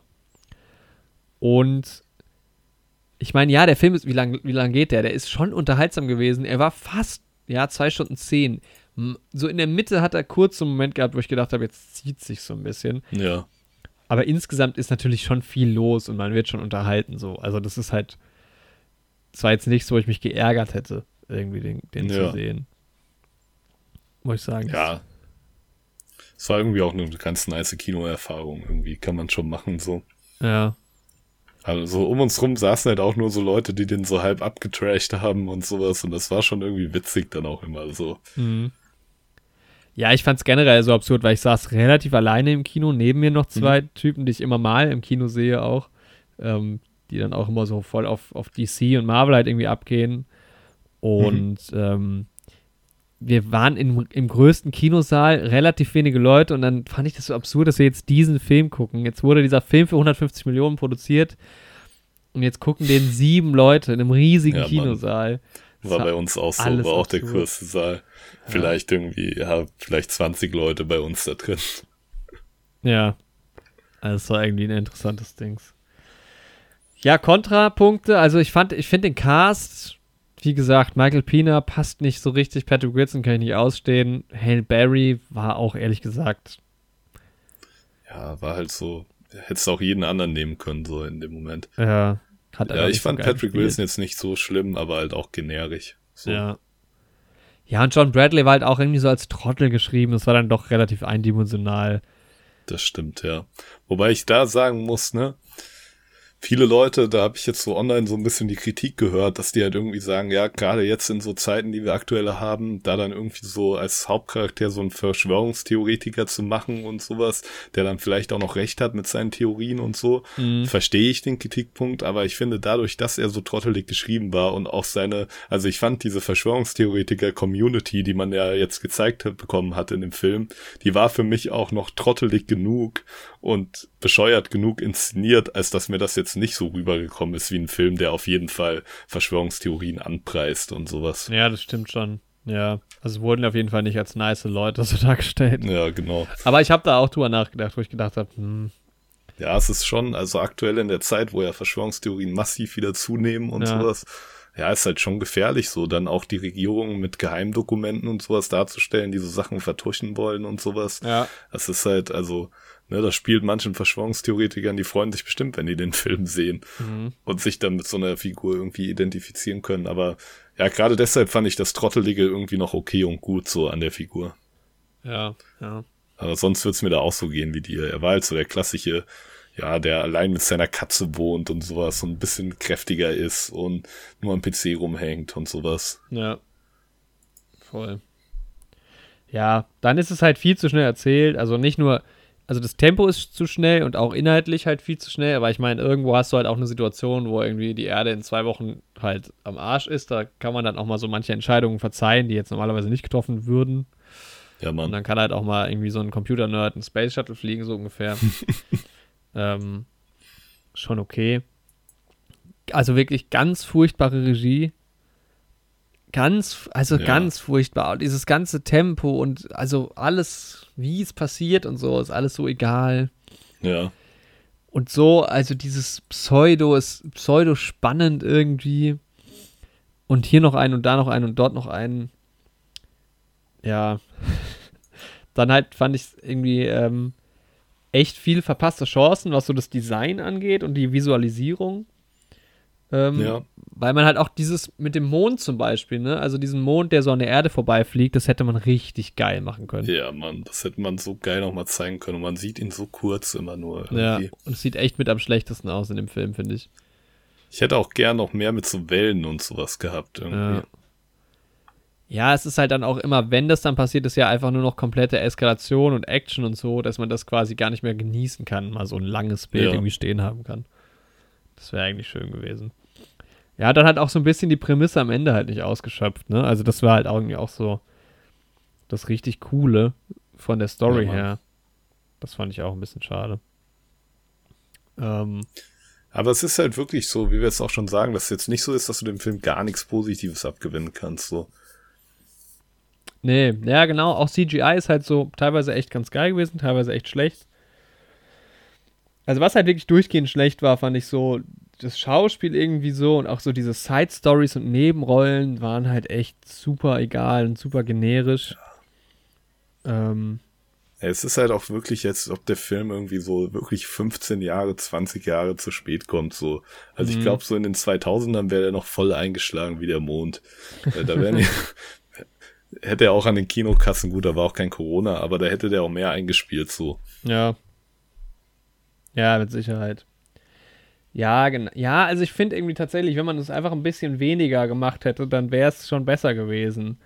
Also ja. dann wäre es vielleicht auch ein bisschen egal gewesen, aber und halt, also was ich mir halt erhofft habe, dass es so ein bisschen künstlerisch wird, so von den Bildern auch, aber das ist halt irgendwie mhm. auch so ausgeblieben. Ja, man kann auch, man hätte wirklich mit dem Mond so viel machen können irgendwie. Ja. Also der kann ja, der sollte ja eigentlich richtig bedrohlich und sowas wirken. Das ist der fucking Mond so, der ist riesengroß. Er wirkt ja schon bedrohlich, finde ich. Ja. Also es geht ja schon echt einfach sau viel kaputt auch. Es ist ja alles am Arsch. Ich ja, habe auch das Ende Ende nicht gerafft. Also von der Positionierung her können wir gleich nochmal drauf eingehen. Ja, genau. Da habe ich mich gefragt, wo sind die eigentlich am Ende? Oder wo findet das Ja, statt Mann. am Ende? Ja, wir können ja dann mal in den Spoiler-Teil übergehen. Ja, wie, vorher vielleicht noch eine kleine Punktzahl abgeben. ja, ne- aber eine kleine Punktzahl. Eine kleine Punktzahl. Ich sag mal, es ist einstellig. Ja, safe. ich würde mich da tatsächlich IMDb irgendwie anschließen, so. Also es ist so Okay. gerade so eine 5 von 10 bei mir irgendwie. Also, aber nur weil die Kinoerfahrung auch so witzig war und sowas. Weil es halt auch irgendwie, das war halt so ein Film, wo es mich halt unterhalten hat, den auch zu trashen und so. Und auch die Stellen, die ich scheiße fand, fand ich schon wieder cool, weil ich damit gerechnet habe. Und dann irgendwie darüber zu lachen, dass es wirklich an manchen Stellen genauso ist, wie man sich vorgestellt hat, das hat mir halt irgendwie Freude bereitet so. Aber ich glaube, sonst wäre ich eher bei einer, ja, ich, nee, ich gebe dem eine 4,5.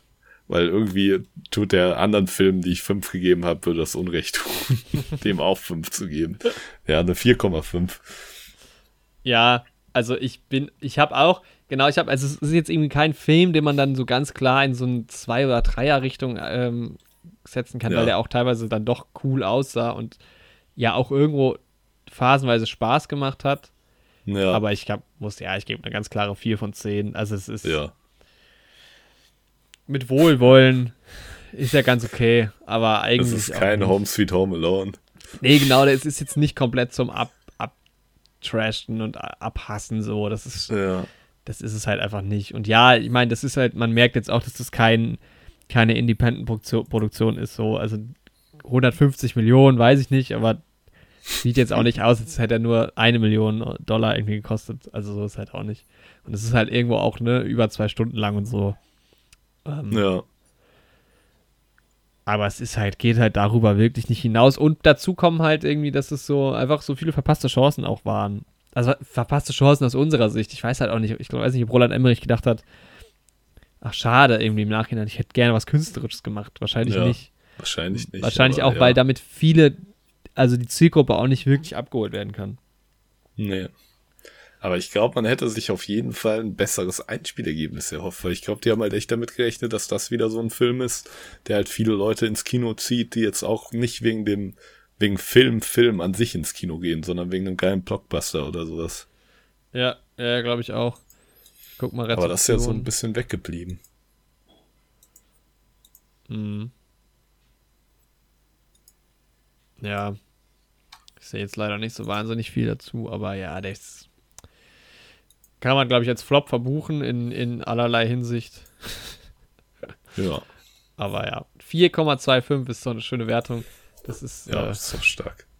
das rekordtief, geht zumindest in die. Ja, Home Sweet Home Alone war mit Sicherheit niedriger, aber ja, war halt eine 3. Was zumindest mal Jahrestief bis jetzt. Ja.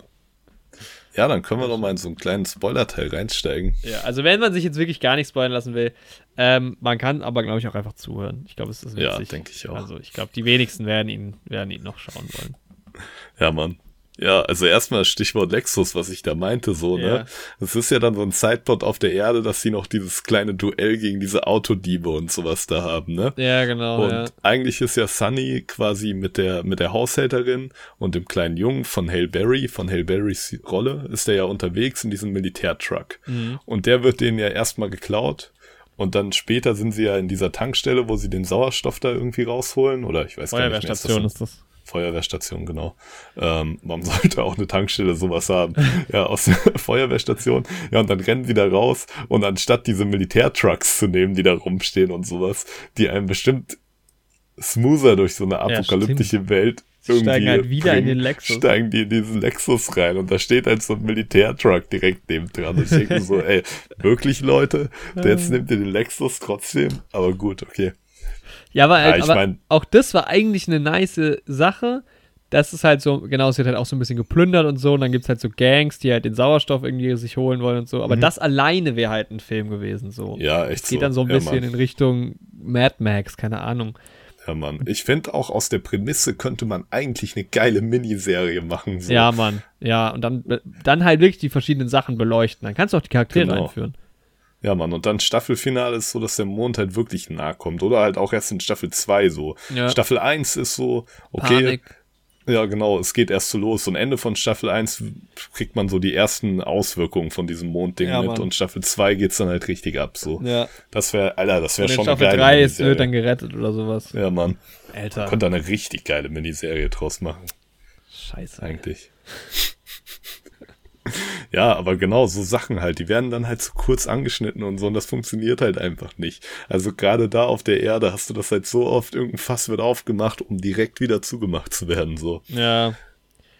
Das, ja, ist irgendwie ein bisschen, Wobei, also ich habe dann fast schon, also es gibt ja diesen Space Shuttle Start, wo dann halt Genau. natürlich alle, weil was, es wird evakuiert und man glaubt nicht mehr dran, dass es geht und jetzt sind schon alle weg, geflogen, von Cape Canaveral weggeflogen und nur noch halt ähm, die drei, also die Joe, der KC und der Brian sind halt da und die müssen halt jetzt ins All fliegen, weil es gibt keinen anderen mehr. Wobei dann halt, auch da waren ja dann doch noch Leute irgendwie. Also es gibt ja diesen Ja. White Room dann, wo man halt ins Shuttle einsteigt. Die werden ja dann schon auch festgeschnallt. Das fand ich halt schon geil, dass die sich jetzt nicht einfach in, ins Shuttle setzen. so. ja, Mann. Äh, und halt auch eine witzige Idee. Also es gibt halt keine Space Shuttles mehr und es wird halt aus dem Museum geholt dann, das eine von denen. Das war schon Ähm. ganz cool irgendwie, auch dass da so Fuck the Moon drauf stand. Ja, Mann, ja, das war witzig. Ja, Ob jetzt so ein Space. Shuttle fliegen könnte, weiß ich nicht. Ob da auch alle Teile noch so dran sind, aber irgendwie eine coole Idee und dann ist es halt jetzt so. Ja. Ja, dann passt es auch, dass er das machen muss und sowas, der sich da auskennt mit den Teilen und die halt. Das fand ich halt echt ganz cool erklärt auch, dass er ja schon mal bewiesen hat, dass er das auch ohne die technischen, Ja. elektrischen Navigationsdinger fliegen kann und so. Da fand ich, hat's dann auch Sinn gemacht, dass er das jetzt sein muss, der da irgendwie die Welt rettet und so. Ja, Mann. Und es gab echt so ein paar Lacher, wo, also so zwei, dreimal habe ich laut gelacht. Also zum Beispiel, wo dann Casey im, im Special die ganze Zeit Fotos macht und die anderen ihn so schräg angucken und dann sagt er, er ist im Flugmodus. Fand ich sauwitzig. Ja, Mann. Muss man wirklich sagen. Ja, es war schon, manchmal hat's auch, ja, wie gesagt, ich finde im Space Shuttle haben auch irgendwie die Schauspieler, finde ich, dann besser funktioniert, als die da so zu dritt drin saßen. Ich fand, Mhm. da hatten die fast schon irgendwie so eine ganz coole Chemie zusammen. Ja, ja, das stimmt schon. Ja, und dann halt die ganze Mondgeschichte. Also, das war schon geil, ne? Also, es, es ist ja wohl dann halt wirklich eine Megastruktur so. Und die fliegen da halt rein. Man darf halt nicht irgendwie technologisch erkannt werden. Also, die schalten halt alle Geräte aus, so, damit sie nicht erkannt werden von dieser, von dieser Entity, die halt da drin ist. Genau. Was ist das, so eine, ähm, Ja, so ein Mikro- Nanobot-KI. genau, so- genau. ja, so eine Nanobot-KI. Also es ist eine künstliche Intelligenz, die sich halt über Nanobots manifestiert Ja. und bewegt und sowas. Das ist halt auch, ja, bei so KIs finde ich es halt immer schwierig irgendwie. Also ich finde, für mich persönlich sind KIs halt bedrohlicher, wenn die halt nicht verkörperlicht werden irgendwie. Ähm, so, sobald das irgendwie Roboter sind, die man halt kaputt treten kann, wie Ultron oder sowas, Mhm. ist halt für mich die Bedrohung von dieser KI weniger da, aber irgendwie musst du es halt darstellen in einem Film. So. Ja, wobei Also- ich schon, ich fand tatsächlich bedrohlich. Also ich hatte so ein bisschen, also Angst. Ein bisschen Ja, Angst vor dieser KI halt irgendwie doch. Also ich fand das eigentlich Ja. ganz cool. Und ich mochte halt diese Story, die erzählt wurde, echt ganz Ja, gern. Mann, das, das, war hat mir auch ganz cool. gut gefallen. Ja. Ja, und so eine Sci-Fi-Welt fände ich halt eigentlich ganz cool, die Genau. die da aufgebaut haben und sowas mit dieser KI und eigentlich auch, wie die KI da so die Gesellschaft übernimmt und dann das äh, ihre Utopie da zerstört und sowas. Das hätte ich mir auch lieber angeguckt. Ja. So. Das könntest du auch in der Miniserie Back-to-Back zeigen. Aber erst ab Staffel 3, wo du weißt, dass es eine Megastruktur ist. Genau, dann wird mal eine Staffel erzählt, die das ist. Halt, das war halt schon- so klassisch Star Trek-mäßig fast. Also, es, denen wird halt dann in dieser Megastruktur, werden die dann halt von irgendwas gerettet erstmal. Und dieses Etwas, was halt ja auch eine KI ist, Genau. oder? Aber noch eine gute KI Eine gute, quasi. Die irgendwie, also die Monde waren quasi so Art Space Shuttles.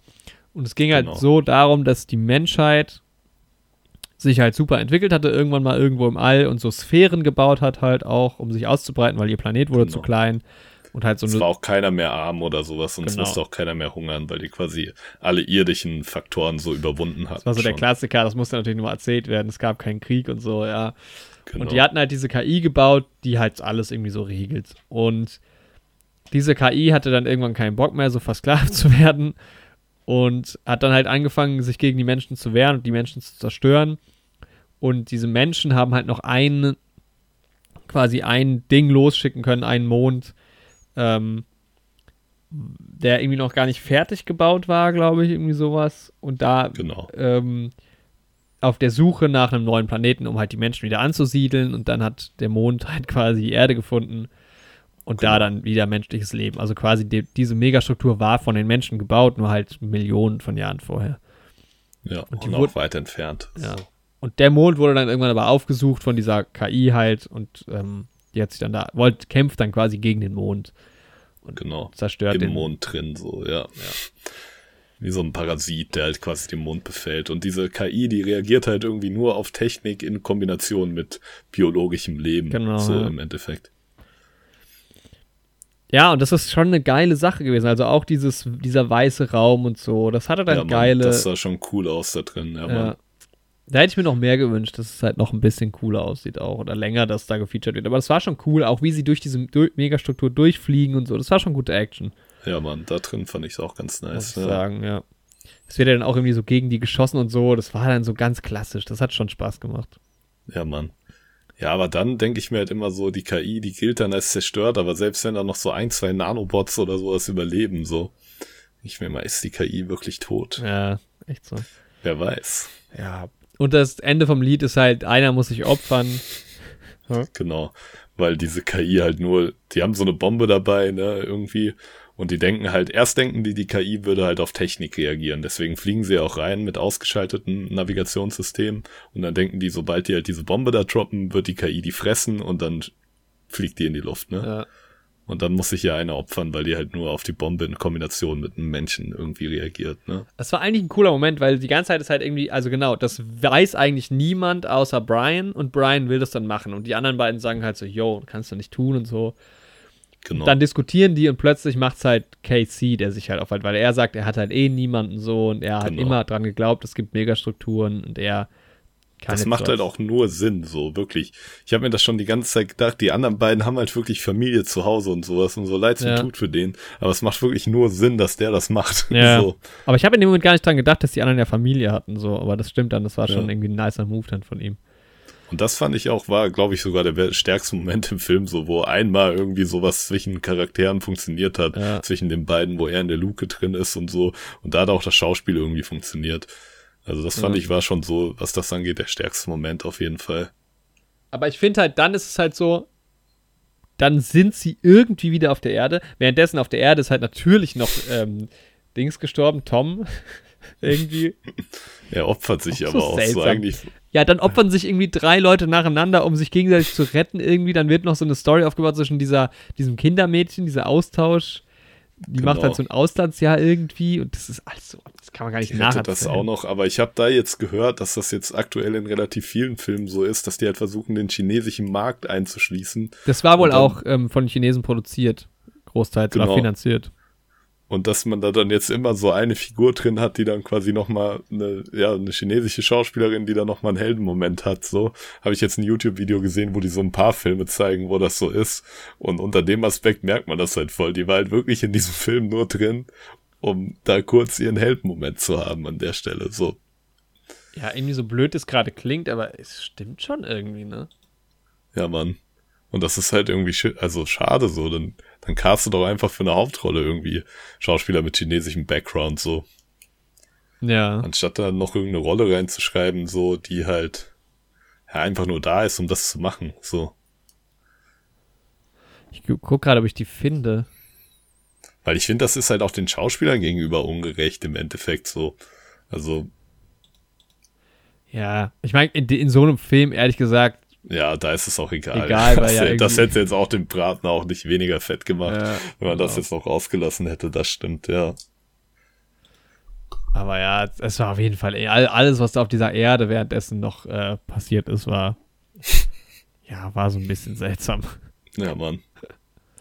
Ähm, Ja, aber echt, die Szenen im All hinten raus waren echt ganz cool. Ja, und dann halt auch am Ende sagt sie, da wird ja sogar tatsächlich der Satz gesagt, ja, jetzt sind wir alle wieder hier und die Erde hat ja doch gar nicht so viel Schaden genommen wie gedacht, sagt noch irgendjemand. Und ich denk so, jo, habt ihr euch mal umgeschaut, Digga, hier steht nichts mehr irgendwie. Da habe ich mich dann aber gefragt, was, was ist passiert, weil die stehen ja dann so äh, im Nichts so und da ist ja so dieses äh, Chrysler-Building irgendwie so umgefallen. Aber wurde es durch die Gegend geweht oder stehen die so auf New York drauf oder was? Das habe ich Ja, mich Mann. gefragt. Das habe ich mich auch gefragt. Aber, ich glaube, sie stehen nicht in New York, weil da war ja dieser eine Gag dann noch irgendwie. Weil sie sagt doch doch am Telefon, ja, wir sind beim Chrysler Building. Und dann sagt der andere am Telefon so, aber ist das nicht in New York? Und die dann so irgendwie jetzt nicht mehr oder sowas. Ja, das kann sein, ja. Das ist einfach so. Ja, aber wie viel Schaden da dann an der Welt genommen ist und da müssen ja so unzählig viele Leute gestorben sein irgendwie. Ja, Mann. Ey, aber was war mit diesem Sergeant, der halt in diesem Bunker mit drin war?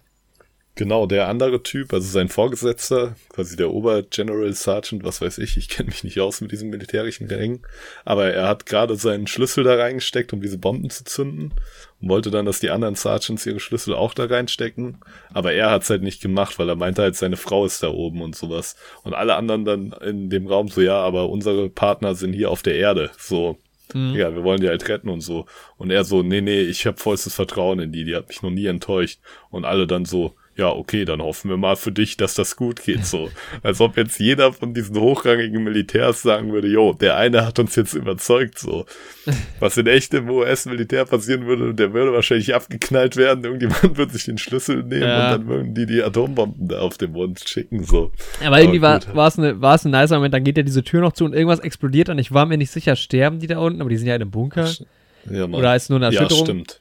Aber auf jeden Fall ist damit diese Story vorbei. Also er, es ist nicht mal so ein heroisches, er kommt jetzt aus dem Bunker raus oder so oder irgendwas ja, nochmal am Ende, sondern es, ähm, es wird nie wieder thematisiert. Der Junge sagt noch so, er hat es nicht mehr zu seinem Vater geschafft. Ja, Mann. Und das war es halt dann irgendwie. Was ja auch voll abgefuckt für den Jungen eigentlich ist, ne? Ja. Das wird halt echt alles nicht so beleuchtet. Aber halt alles. Ja, und ganz am Ende ist halt dann natürlich noch die Post-Credit-Scene. Ja, das fand ich schon wieder ganz witzig eigentlich. Ey, aber es hat halt auch so ein, ja, jetzt warte mal auf die Fortsetzung. Ey, war das Michelle, diese, dieses Kindermädchen? Hieß die so? Ich glaube schon. Ich glaube schon. Weil ja. ich gucke halt auch gerade und es ist halt auch einfach nur, so wie ich das sehen kann, einfach, also ich glaube, eine kanadische, chinesisch-kanadische Sängerin und Schauspielerin. Aber halt, ja. Das irgendwie oh, strange. wirklich viel, gemacht. Ja, also ich glaube, da ist auch viel einfach viele Gelder geflossen in bestimmte Richtungen. Ja, Mann. Ja, aber eigentlich ja, fand ich sie ganz cool. Eigentlich war sie eine coole Rolle, weil das war irgendwie so, eigentlich so mit einer der Sympathieträgerinnen unten. Ja, man hat halt sehr wenig davon gesehen, so, ne? Ja. Tja, naja. Tja, das war halt der Film und ja, am Ende hat man halt Casey Horseman als der Mond. Stimmt, er wird dann auch zu dieser guten Entity irgendwie und er ist dann, ist dann zur KI geworden. Genau, weil sie seine kognitiven Daten noch schnell eingescannt haben, bevor er gestorben ist, so. Ja. Das, ja, war irgendwie witzig, dass er der Mond ist dann so. Aber es hat halt auch so, so, eine, so einen Fortsetzungsvibe dann gehabt, so, so nach dem Motto, okay, und was machen wir jetzt? Und dann so, ja, das Abenteuer beginnt jetzt erst irgendwie, irgendwie sowas. Ja, ja, we're sagt, just getting started, sagt er genau. so, ja, ja, Ja, mach doch das Moonfall-Franchise auf, ey, ganz im Ernst. Auch wenn ich den Film nicht so geil fand, aber dieses, hinten raus mit diesen Megastrukturen und so, ab geht's, Alter. Ich finde es halt, auf einer Meta-Ebene finde ich es halt nice, dass dieser John Bradley diesen Sam spielt in Game of Thrones mhm. und dass er ja dann irgendwann auch in diesem Raum mit diesem Dyson Fierce ist in Game of Thrones, wenn er dann, aber da will ich jetzt auch nicht weiter spoilern. Ja, stimmt. Aber das fand ich irgendwie witzig. ja, ach ja, Moonfall. Ja, ja, aber immerhin haben wir beide das gleiche, das, das gleiche ähm, Phänomen dann gehabt, dass wir direkt nach dem Kino erstmal nach dem Mond geschaut haben. Ja, Mann, Und jetzt freut man sich immer, dass er so weit weg ist. Echt so, ey, wenn der Mond wirklich, das wäre halt so eine Katastrophe, da wird halt gar nichts mehr gehen, so. Da würden halt ein paar wenige Menschen noch in irgendwelchen Bunkern überleben, aber für den, für 99 Prozent der Menschheit wäre es halt vorbei, wenn das passieren würde, so. Ja, Mann. Und auch danach, also selbst für den einen Prozent, der es überlebt hat, so. Also man hat das ja dann gesehen, dass dann diese ganzen zerbrochenen Mondteile dann quasi so um die Erde rumgekreist wären. Das haben die auch in dem kurz gesagt, ähm, Video gesagt, dass die Erde dann quasi so einen Saturnring hätte mhm. nach der ganzen Aktion, wo halt die Teile aus dem Mond da rumkreisen. Ich meine, in dem Film war es jetzt ein bisschen anders, weil die den Mond ja dann quasi wieder weglenken und dann kreisen halt diese Saturnringe um den Mond. Mhm. Aber kurz gesagt hat das ja, die haben ja wahrscheinlich den Film selbst noch nicht gesehen, als sie das Video gemacht haben. Die hatten ja diese Megastrukturprämisse nicht. Die sind ja wirklich davon ausgegangen. Das hat natürlich dadurch, dass der Mond jetzt in dem Fall hohl ist und so, hat das natürlich auch nochmal ganz andere physische Implikationen, ne? Aber Ja, bei kurz gesagt. dass ja auch eine halt Sonne wirklich in so- dem Mond drin ist. Also das ist ja auch, Genau. ich habe auch nochmal nach diesen Dyson Spheres geguckt, da geht es ja auch darum, dass um quasi eine kleine Sonne ähm, halt diese Dinger gebaut werden als Energiequelle dann halt aus der Sonne das nehmen. Genau. Ja. Und ähm, da war es halt in diesem kurz gesagt Video, ging es halt, war von dem normalen Mond ausgegangen, wie wir ihn halt kennen und was wir wissen, wenn er auf die Erde fällt. Und da wäre es halt so, dass er kurz vor der Erde halt zerrissen würde, einfach von der Gravitation und dann halt die einzelnen Kometen halt runterfallen würden, quasi die einzelnen Steinbrocken. Ja, Und die anderen, die halt nicht runterfallen, die pendeln dann halt um die Erde rum, wie, wie so ein Saturnring im Endeffekt. wäre doch cool. Würde halt nice aussehen, so. Ja, Mann. Und die Gezeiten wären halt dann weg. So. Also was halt, dann wäre halt Leben auf der Erde immer noch möglich, aber halt ganz anders. Ja, so. Mann. Ja. ja, crazy, ey. Ja, Mann. Tja, Moonfall. Ja, Mann. Bitte fällt der Mond nicht runter, wirklich. Da hätte ich jetzt so gar keinen Bock drauf. Ja. Ähm, was auch rund ist, Pizza. weißt du, was Licorice Pizza bedeutet? Also was das für ein Begriff ist? Boah, nee, Was? ich kenne den tatsächlich nicht. Nee. Weil ich hatte ab diesen Film geguckt, dann habe ich halt gedacht, Mhm. also Ja, Mann. Warum heißt warum heißt der so? Ja, Mann. Mhm. Ähm, und Licorice Pizza steht wohl für, also das heißt ja Lakritzpizza und das, Genau. äh, so hat man Schallplatten bezeichnet. Ah, okay. Ja. Ja, sieht auch aus wie eine Lakritz. Also eigentlich sieht's aus wie ganz normal rundes, zusammengerolltes Lakritz. ja so genau, nur halt in ne? größer der Pizza. Und Paul Thomas Ja. Anderson hat sich, ähm, hat es einfach gefühlt. Also es war halt Okay. so ein Film. Also viele seiner Filme sind wohl eh so ein bisschen, ja, nicht autobiografisch, aber halt Charaktere aus seinem früheren Leben oder sowas Mhm. ähm, sind dabei und deshalb hat er, das war so ein Begriff aus seiner Jugend irgendwie, es war halt so in den 70ern hat man das gesagt und deshalb hat er diesen Film so genannt. Na, okay. Genau. Ja, Licorice Pizza. Licorice Pizza, ja, wir kommen hier von Flop zu Top quasi. 7,8 bei IMDb und ein 90er Metascore.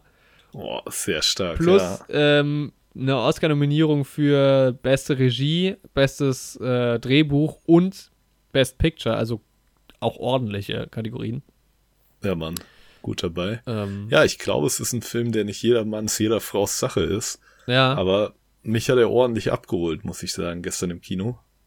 Es war ja eh, also das, ich habe den vor Moonfall gesehen und ich hatte ja meine Durststrecke mit Filmen, die mich irgendwie, die mir einfach egal waren oder die halt irgendwie alle nur ganz gut oder ganz okay waren.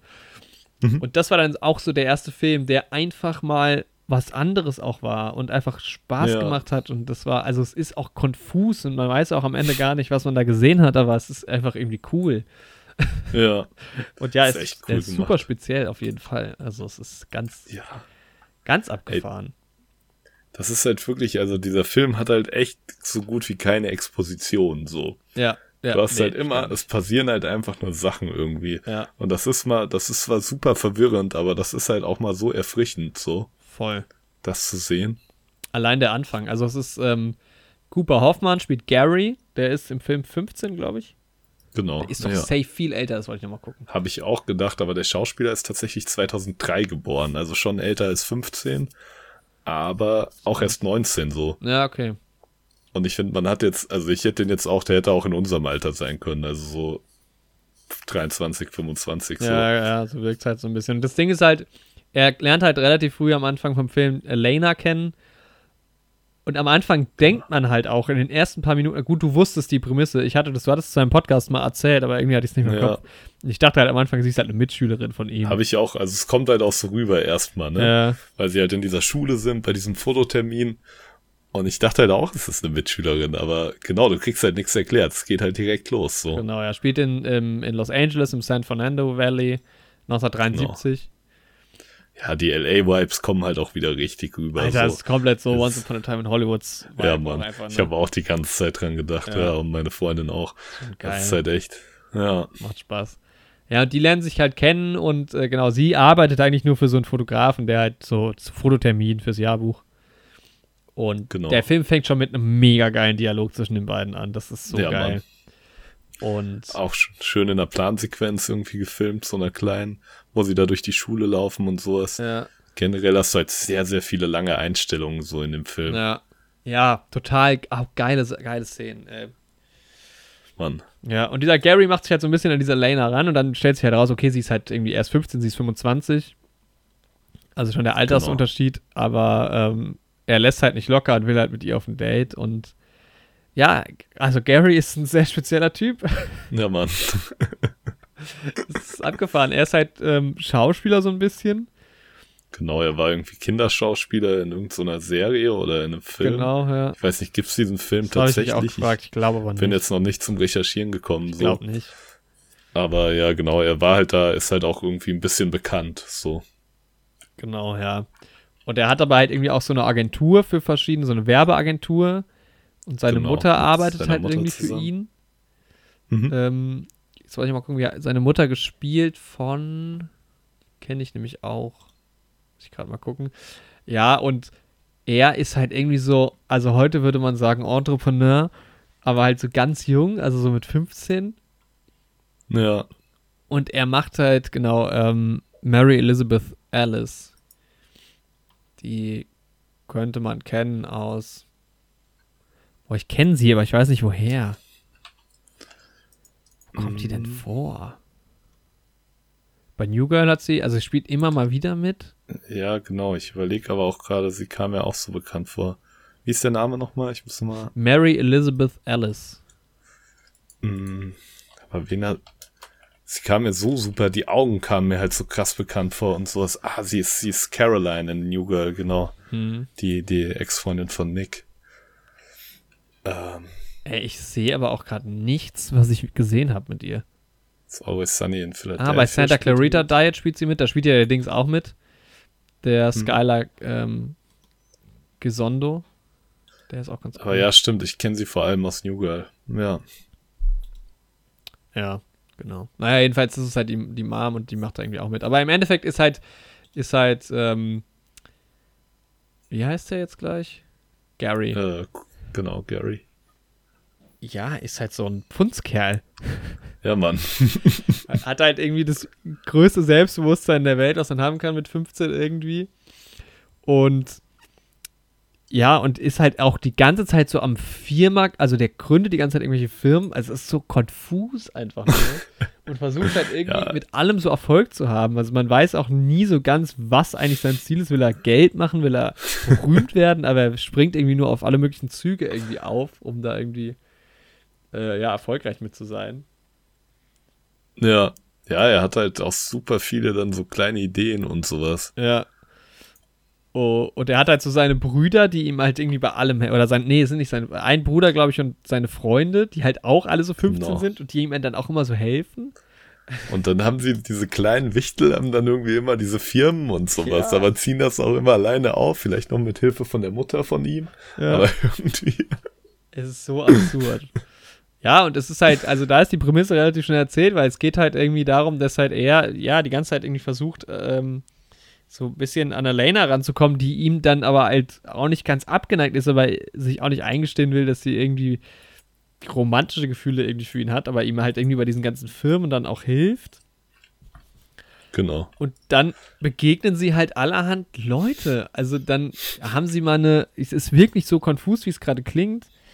Ist es irgendwie auch. Also dann gründet dieser Gary halt eine, eine Firma für Wasserbetten Genau. und dann verkaufen die das halt irgendwie so einem reichen Typen, der von Bradley, Bradley Cooper gespielt wird. Der taucht dann irgendwie auf. Aber es ist eher wie so kleine Episoden die ganze Zeit. Dann floppt es aber, weil es gerade diese Dingskrise gibt. Und es wird halt die ganze Zeit damit gespielt, dass halt er 15 ist und Elena ist halt 25 und rafft halt ein bisschen mehr Ja. von der Welt und ärgert sich halt auch die ganze Zeit über ihn, aber die hängen halt trotzdem die ganze Zeit rum. Es ist so geil. Mhm. Gibt am Anfang so eine Szene, wo, wo er ähm, das erste Mal dieses Wasserbett entdeckt hat und dann auf so einer Convention ist für Kinder. Also ich habe mich halt auch Genau. wirklich gefragt, war das damals so? War das echt oder ist das alles kompletter Ja, Blödsinn. also so ein paar Sachen habe ich mal recherchiert und sowas, ne? Später macht er ja nicht nur in Wasserbetten, sondern auch in Flipperautomaten, Mhm. die dann wieder legal werden. Ja. Und er steigt halt schnell in das Geschäft ein, ne? Und da habe ich mir überlegt, waren Flipperautomaten wirklich illegal? Und habe dann mal gegoogelt und Flipperautomaten gibt's halt tatsächlich schon so seit dem frühen 20. Jahrhundert. Aber am Anfang hattest du diese zwei, diese zwei Flügel, mit denen du die Pinballkugel quasi hochschießt. Ja. Die hatten Flipperautomaten nicht. Du hast quasi nur die Kugel gezogen, flippen lassen und dann ist sie halt in eins dieser Löcher gefallen oder eben nicht oder eben Ah, und unten war's raus und dann hast du halt drauf komplett. gewettet quasi. Es war quasi Glücksspiel.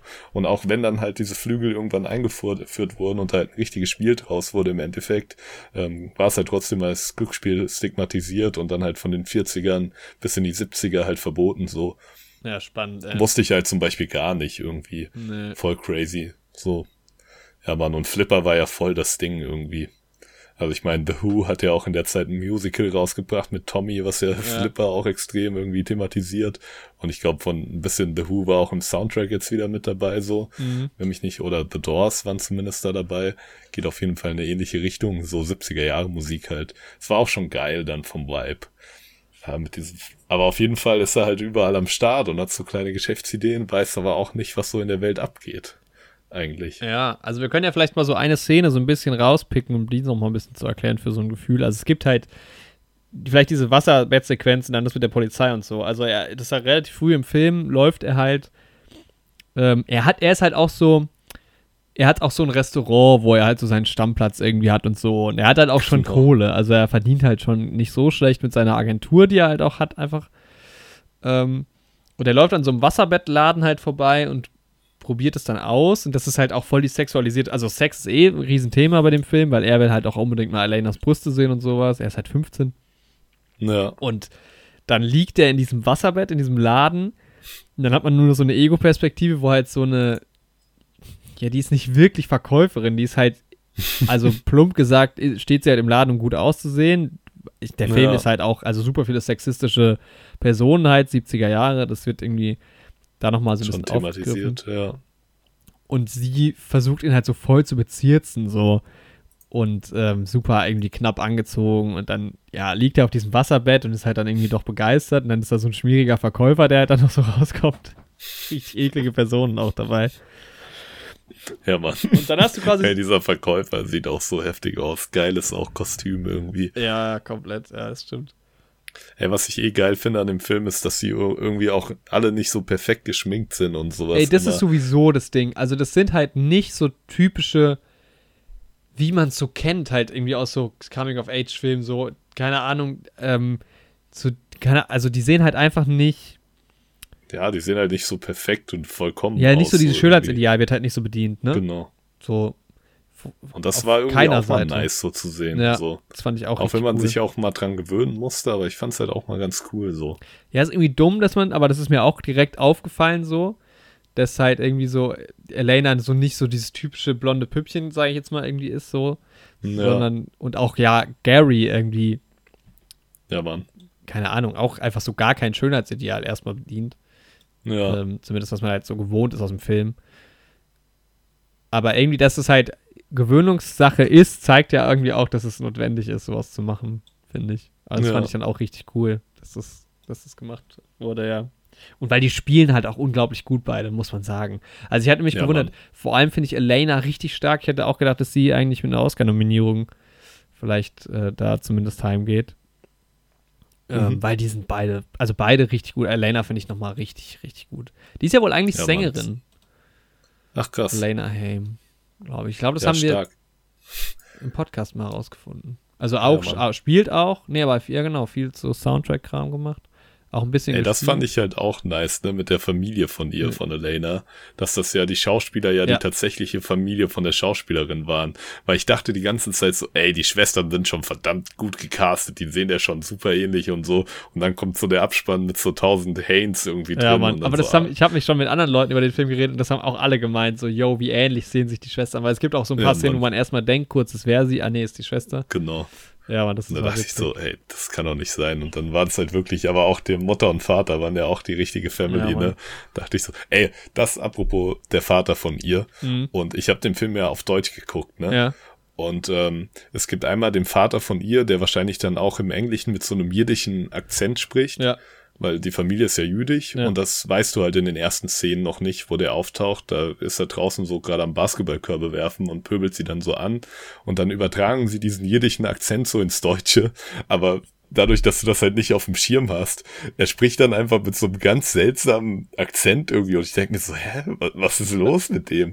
Und dann gibt's auch diesen einen Geschäftspartner von Gary, der dieses ähm, japanisch angehauchte Restaurant ist hat. so und da hart. wollte ich dich fragen, wie ist das im Englischen? Weil im Deutschen ist es so, immer wenn er sich mit seinen japanischen Frauen unterhält, fängt er auf einmal an mit so einem seltsamen japanisch-deutschen Akzent. So ja, das hat er im Englischen zu auch. Der redet dann quasi, als würde er so ähm, asiatische Sprache so mocken halt, ne? Genau. Und das ist ich halt dachte so was richtig ist denn rassistisch. mit dem los? Ja, Oder, ja, genau, super. Und man denkt halt im ersten Moment auch so, yo, was geht? Und er wird halt auch so dargestellt, er ist halt komplett das Arschloch. Und dann am Ende ja, Mann, er auch, Ist so ein Arschloch. ja, und dann am Ende halt auch so, ähm, irgendwann löst sich das so auf. Was hat sie gesagt? Also die reden dann immer so, also die anderen, diese Girls reden dann immer so, oder die, ja, auch Japanisch mit ihm. Und dann fragt ihn irgendjemand mal, was hat sie gesagt? Und er so, keine Ahnung, ich spreche kein Japanisch. er tut halt immer nur so. Das ist so Das schlimm. ist so strange, Das Alter. so aber es ist Ey, einfach aber, köstlich. aber Also geil dargestellt Ja, halt komplett. einfach. Aber das ist irgendwie auch so ein bisschen das Problem. Ich habe so Leute, die würden den Film sehen und die würden sagen, der Film ist rassistisch wegen sowas. Ja. Dabei ist ja eigentlich genau die Intention aufzudecken, dass es solche Leute gibt Ja. irgendwie, die so drauf sind so. Und das finde ich immer schade, dass Leute irgendwie nicht mit dieser Distanz zu einem Film gehen können, okay, da gibt's rassistische Charaktere, die sind dazu da, um zu zeigen, dass es Rassismus gibt und die sind auch dazu da, um sich über Rassismus lustig zu machen äh, oder um über Leute lustig zu machen, die rassistisch sind und das macht den Film nicht rassistisch so. Das ist irgendwie, das verstehen leider viele Leute immer nicht so. Ja, Mann. Ja, es ist ein, ist ein Film für clevere Leute halt. Wie uns natürlich. Ja, man muss halt schon, also es ist, ist, auch, ist Ja, ein es- bisschen anspruchsvoller vielleicht, stimmt schon. So gerade so zwischen den Zeilen halt. Ja, Mann. Ja. Und Aber, ja, das sind irgendwie ein paar coole, da sind auch so ein paar coole kleine Details irgendwie. mhm. Was mir auch so ein bisschen aufgefallen ist, weil das hast du ja auch schon angesprochen, es geht ja auch gerade darum, dass sie so ein Problem damit hat, die Elena, dass dieser Gary halt nur so seine kleinen Geschäfte und sowas immer sieht Ja. und da irgendwie mit seiner Jugendlichkeit rangeht und ähm, dass er halt nicht so den großen politischen Kontext der Welt auch betrachtet und sowas. Und ähm, da habe ich halt mir tatsächlich gedacht, weil du hast dann auch, sie ist ja dann mit jemand anderem auch zusammen in dem Film für eine gewisse Zeit, der auch in Garys Alter ist so. ja, das, ich glaube, ein bisschen älter ist der, aber. Genau. Aber da in der einen Szene, er spricht sich halt auch über politische Themen und sowas aus, ne? Äh, Und da habe ich mir gedacht, das ist eigentlich relativ clever gemacht, weil das nicht so direkt adressiert wird irgendwie, aber halt auch so zwischen den Zeilen gezeigt wird, dass Ja. sie da sich von dem halt eher, zu dem eher hingezogen gefühlt hat, so. Das war irgendwie, ist halt echt super cool, so. ja. Ja, es ist halt, halt schon irgendwo auch klassisch Coming of, also es ist ein, es ist auf jeden Fall Coming of Age, Ja, aber halt, genau, eigentlich nicht klassisch, sondern das ist halt, also so ein Coming of Age Film hast du noch nie gesehen. Ja, Mann. Ja, es ist halt echt geil gemacht irgendwie. Es gibt halt wirklich wenig. Ja, es passiert halt einfach viel und du kriegst die Charaktere halt aus ihren Handlungen und Dialogen mit. Aber du verstehst halt wird halt- überhaupt nicht, was da los ist. Das ist halt Genau. echt, gerade am Anfang denkst du dir, was, er hat ein Unternehmen, er kauft jetzt, weil um nochmal auf diesen Punkt zu kommen, also er ist dann bei dieser Convention und es ist quasi wie so eine Convention, wo Leute ihre Sachen so präsentieren, aber für Kinder. Genau. So. Ähm, und dann ist es auch immer, diese Kinder hängen auch immer so bei ihm dann rum. Also er hat dann, er hat dann halt so zum Beispiel diesen Flipperladen und da hängen dann die Kinder rum, auch so nachts. Ja. Also es ist, da wusste ich teilweise nicht, waren es die 70er in, in Kalifornien, mag ja sein, oder ist es irgendwie überzogen oder halt irgendwie nur, um Ja, das zu verstärken. Das habe ich mich auch die Ähm. ganze Zeit gefragt, weil waren die Eltern nicht auch eher strenger und sowas Ja, in der Zeit, dass die, die Kinder auch. da so. USA auch sau konservativ eigentlich irgendwie. Ja, Mann. Naja, und dann ist er irgendwie in, genau, und dann ist er bei dieser Convention, um sein, um sein Bett halt irgendwie so darzustellen. Es wird halt echt sau viel mit Sexualität gespielt. Dann hat er ja irgendwie eine Freundin von Elena, eine Bekannte, irgendwie da eingekauft, dass die halt in Unterwäsche so da drauf liegt, um Ja. das so anzupreisen. Und dann plötzlich kommt, kommt so die Polizei und nimmt ihn halt fest. Und da kennen sich Elena und, und ähm, Gary noch nicht so richtig, aber es ist halt so, yo, was geht jetzt ab? Und äh, niemand weiß, was los ist. Und dann rennt halt Elena ihm hinterher zu dieser Polizeistation. Und bei der Polizeistation, ähm, es löst sich dann relativ schnell auf. Und dann ist es irgendwie so, nee, genau, noch auf dem Weg dahin. Nee, auf dem Weg zurück. Sie rennen dann komplett den, zusammen diesen Weg zurück. Und du hast einfach Ja. nur diese Kamerafahrt, wie sie so, keine Ahnung, einen Kilometer lang oder 500 Meter lang irgendwie da so über die Straße irgendwie rennen. Und das ist so cool inszeniert. Du hast Ja, diese Mann, saugeil. die Kamera gemacht. verfolgt sie, dann überholt sie sie wieder. Das ist alles so ein bisschen rough irgendwie. Und dann, ach, das macht sau, also diese Momente einfach, das ist richtig, Ja, richtig Mann. cool. Ja, das ist alles von der Kamera so gut eingefangen. Ja, Ja, und es passiert halt irgendwie alles Schlag auf Schlag und sowas und du weißt halt nicht, was geht ab und so. aber Das war echt cool. ja. Also Es ist halt mal ganz was anderes so. Dann später taucht ja noch Bradley Cooper auf in seiner Rolle. Ja, alle möglichen. Sean Penn hat eine kleine Rolle, auch voll- alle Ja, voll überzogen, richtig schön. Ja. Komplett beknackt. Ja, auch diese Lucy, die halt irgendwie dieses Kindermusical halt irgendwie hat, wo die dann einmal sind. Die ist halt auch so nice, Ja, ne? Das ist alles. Lucy. Ja, Es gibt halt in, in Friends gibt so eine Rolle, die Agentin von Joey, die Ja, halt Mann. eins zu eins so aussieht und so drauf ist, Alter. Ey, das ist sauwitzig. Ach so, ja, ja, ich meine nochmal diese, das war nicht die gleiche, oder? Hm? Das war aber nicht die gleiche, oder? Schauspielerin. Also oh, die, die auf der nicht. Bühne stand mit denen und da gibt es ja noch Ja, diese genau. Agentin halt, genau. Ja. Nee, nee, aber ich meine die Blonde mit der Zigarette, die da Ja, auf ja, der das Bühne auch nice. steht. Ja, das- ja. ja, super viele witzige Nebenrollen, irgendwie so. Ja, die andere war aber auch sauwitzig, Ja. Alter. Der, als die da das Vorstellungsgespräch hat, das war so nice. Ja, Mann. Ja. Ach, ja, es macht, das macht, also der Film, ja. Also teilweise ähm, bisschen anstrengend, da man es nicht rafft. Also weil es einfach Ja, Mann. konfus ist. Du so. wirst ja wirklich gar nicht an die Hand genommen. So. Nee, man darf halt aber auch nicht davon ausgehen, dass man, ja genau. Ich glaube, wenn du von Anfang an eher so das Mindset hast, man lässt sich mal drauf ein und deshalb am Anfang habe ich halt versucht zu verstehen. Und man muss einfach so den Moment irgendwie genießen, dann, dann Ja, macht. Spaß. Das Ende ist so ein bisschen wenig überraschend, sage ich mal. ja. Aber ja, insgesamt echt ein, ein cooler Film. Ja, ey, würde ich jedem empfehlen, so. Der Ja. ein bisschen sich als Cineast sieht. So. Ja, genau. Ja. Also wie gesagt, eine 7,8. Ich habe eine 7 gegeben. Ich fand, Ja, boah, ich würde ihm so vom, ich würde ihm 7,5 geben. ja. Wir geben immer so diese halben Dinger. Ja, Mann. Ja, er ist irgendwie noch nicht ganz an, einer, an anderen Film dran, den ich eine 8 gegeben habe, so, aber er ist halt über Filmen, den ich so eine 7 gegeben habe. Deswegen, Ja. aber so vom Vibe und sowas hat er mir richtig gut gefallen. Ja. Ja, war geil. Ja, Mann. Spaß gemacht. Ich bin gespannt. Was glaubst du, Oscar-Chancen? Ohne jetzt deine Tipps. Boah. Vielleicht schon, ohne zu viel Preis zu geben. Also ich glaube jetzt Best Picture nicht unbedingt, ne? Hm. Für was ist er noch nominiert? Ähm, Regie und Drehbuch. Ey, Regie kann ich mir schon irgendwie vorstellen, so. Ich Ja. weiß nicht, ne? Drehbuch vielleicht Das auch. ist ja- sogar. Oft so, dass Hollywood sich auch selbst abfeiert, so hat man ja immer wieder gesehen und dieses alte 70er Jahre Ding, was man da sieht und sowas. Und dann waren es halt auch geile Einstellungen und so. Und zwar, die Regie war halt echt, die hat halt richtig geglänzt in dem Film irgendwie. Mhm. Deswegen, also ich kann ich mir schon echt vorstellen. Ich gucke nochmal, wer noch da äh, nominiert ist. Es ist halt, ja gut, dann haben wir hier noch Belfast, bin ich sehr gespannt auch, kommt nächste Woche, glaube ich, läuft er an. Power of the Dog, Mhm. West Side Story und Drive My Car. Ja, Krass. ist, glaube ich, auf jeden Fall eine offene Kategorie und Drehbuch. Ähm, Screen hier. Ah, ne, war Originaldrehbuch. Ja, krass, ey. Aber einfach, er ist ja auch, Auch der Sohn von Belfast. Philip Seymour Hoffman. Ja. King Richard, Don't Look Up, The Worst Person in the World. Das ist, glaube ich, auch nicht ganz klar. Ja, also ich glaube, er wird auf jeden Fall mal ein bis zwei Oscars mitnehmen. Ja, Mann, kann ich mir auch vorstellen. Äh, Belfast, den Trailer habe ich auch gesehen im Kino gestern. Er ist auch relativ viel Bock drauf so.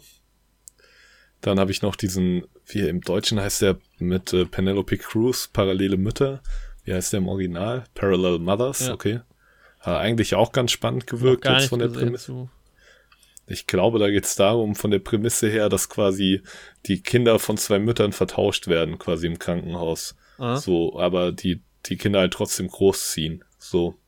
ja. und halt trotzdem dann quasi an die Kinder gebunden sind, die sie halt aus Versehen mitbekommen haben. So wirkt halt auch ziemlich cool. Dann ein anderer Film, da muss ich nochmal ganz kurz über zwei Ecken recherchieren, weil ich da den Namen vergessen habe. Das kannst du vielleicht nochmal überbrücken, aber da habe ich auch einen Trailer gesehen, der auch ganz cool war. Dann den Tra ähm, ja, ich kann überbrücken. Mit, ja, nice, genau, dann suche ich das gerade Ähm, ja, Parallel Mothers, äh, zumindest eine Musik- und eine Darstellerin-Nominierung. Also nächste Woche kommt jetzt auf, auf jeden Fall mal, was ich noch notiert habe, halt Belfast und King Richard, den ich halt jetzt dann irgendwie doch gucken werde wegen äh, den Best Picture-Nominierungen. Mhm. Ähm, Belfast bin ich super gespannt. Ähm, Ja, Mann, da habe ich auch voll Bock drauf. könnt, ja, den machen wir ja wahrscheinlich dann nach Tod auf dem Nil. Genau. Das wäre dann erstmal die nächste Woche dran. Da bin ich aber auch super gespannt, ey. Ich liebe diese Vergleich, Vergleichsfolgen. Ja. Ja, genau. Ähm, der andere Film, den ich noch im Trailer gesehen habe, war Der Fahrt. Aha. Da geht's quasi um einen Jungen, der mit seinem Vater im Dritten Reich nach Spanien fliehen will. Also jüdischer Junge wahrscheinlich. Und ähm, die werden quasi von so einem Mädchen, werden die halt über so dahin geführt, quasi über die Grenze. Und ähm, ist so ein, ja, bisschen Abenteuer dann auch mit dem Jungen und den Mädchen. Mhm. Der Schauspieler ist, ähm, wie heißt er? Ich hatte doch gerade den Namen Julius Weckauf. Der hat ähm, hier Harpe Kerkeling immer gespielt in diesen ganzen Filmen. Ja, Der Junge muss an die frische Luft und so. ja. Über die Ecke habe ich jetzt auch gerade den Namen von dem Film wieder raus, rausgefunden. Ja, sah auf jeden Fall irgendwie ganz cool gemacht und sowas aus. Den schaue ich mir vielleicht auch mal an. Jetzt nicht unbedingt im Kino, aber das ist so ein klassischer Film, den ich mit meiner Mutter schaue. ja so. Mann. Ja, bestimmt so ein ganz rührender Film auch auf jeden Fall. Es war irgendwie auch, halt auch geile Landschaftsaufnahmen irgendwie, wenn sie da so auf, auf den Faden unterwegs sind und sowas. Mhm.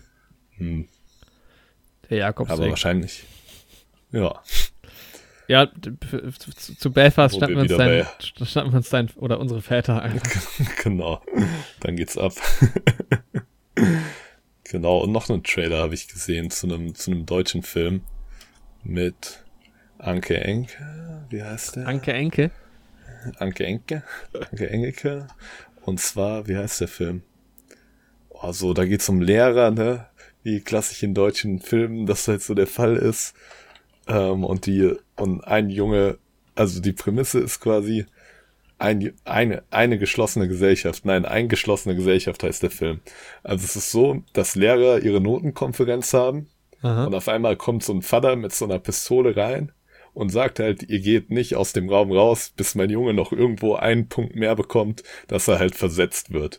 Also im Prinzip hast du so ein Kammerspiel aller die Geschworenen, nur dass es halt eine Comedy ist und halt um einen Notenpunkt von so einem Schüler irgendwie geht. Und also der Film, keine Ahnung, der Trailer wirkt entweder, als wäre das ein richtig, als könnte der Humor richtig schlecht sein und so, aber der hat auch Potenzial irgendwie, keine Ahnung, wirklich witzig, um so zu sein. Ja. ja. Kann, ja, kann halt auch echt dumm sein. Ja, Mann. Ja, Deswegen, also mal abwarten so. ja. Aber den Trailer habe ich auf jeden Fall noch gesehen. Guck mal, ich habe der Vorname acht Punkte gegeben. Krass. Vielleicht sollte Boah. man der Nachname doch gucken. Das ist auch insgesamt echt gut Ja, Mann. bewertet. hm. Hm. Naja, gut. Alright. Zwei Stunden voll. Ja. Ja, das waren zwei Filme.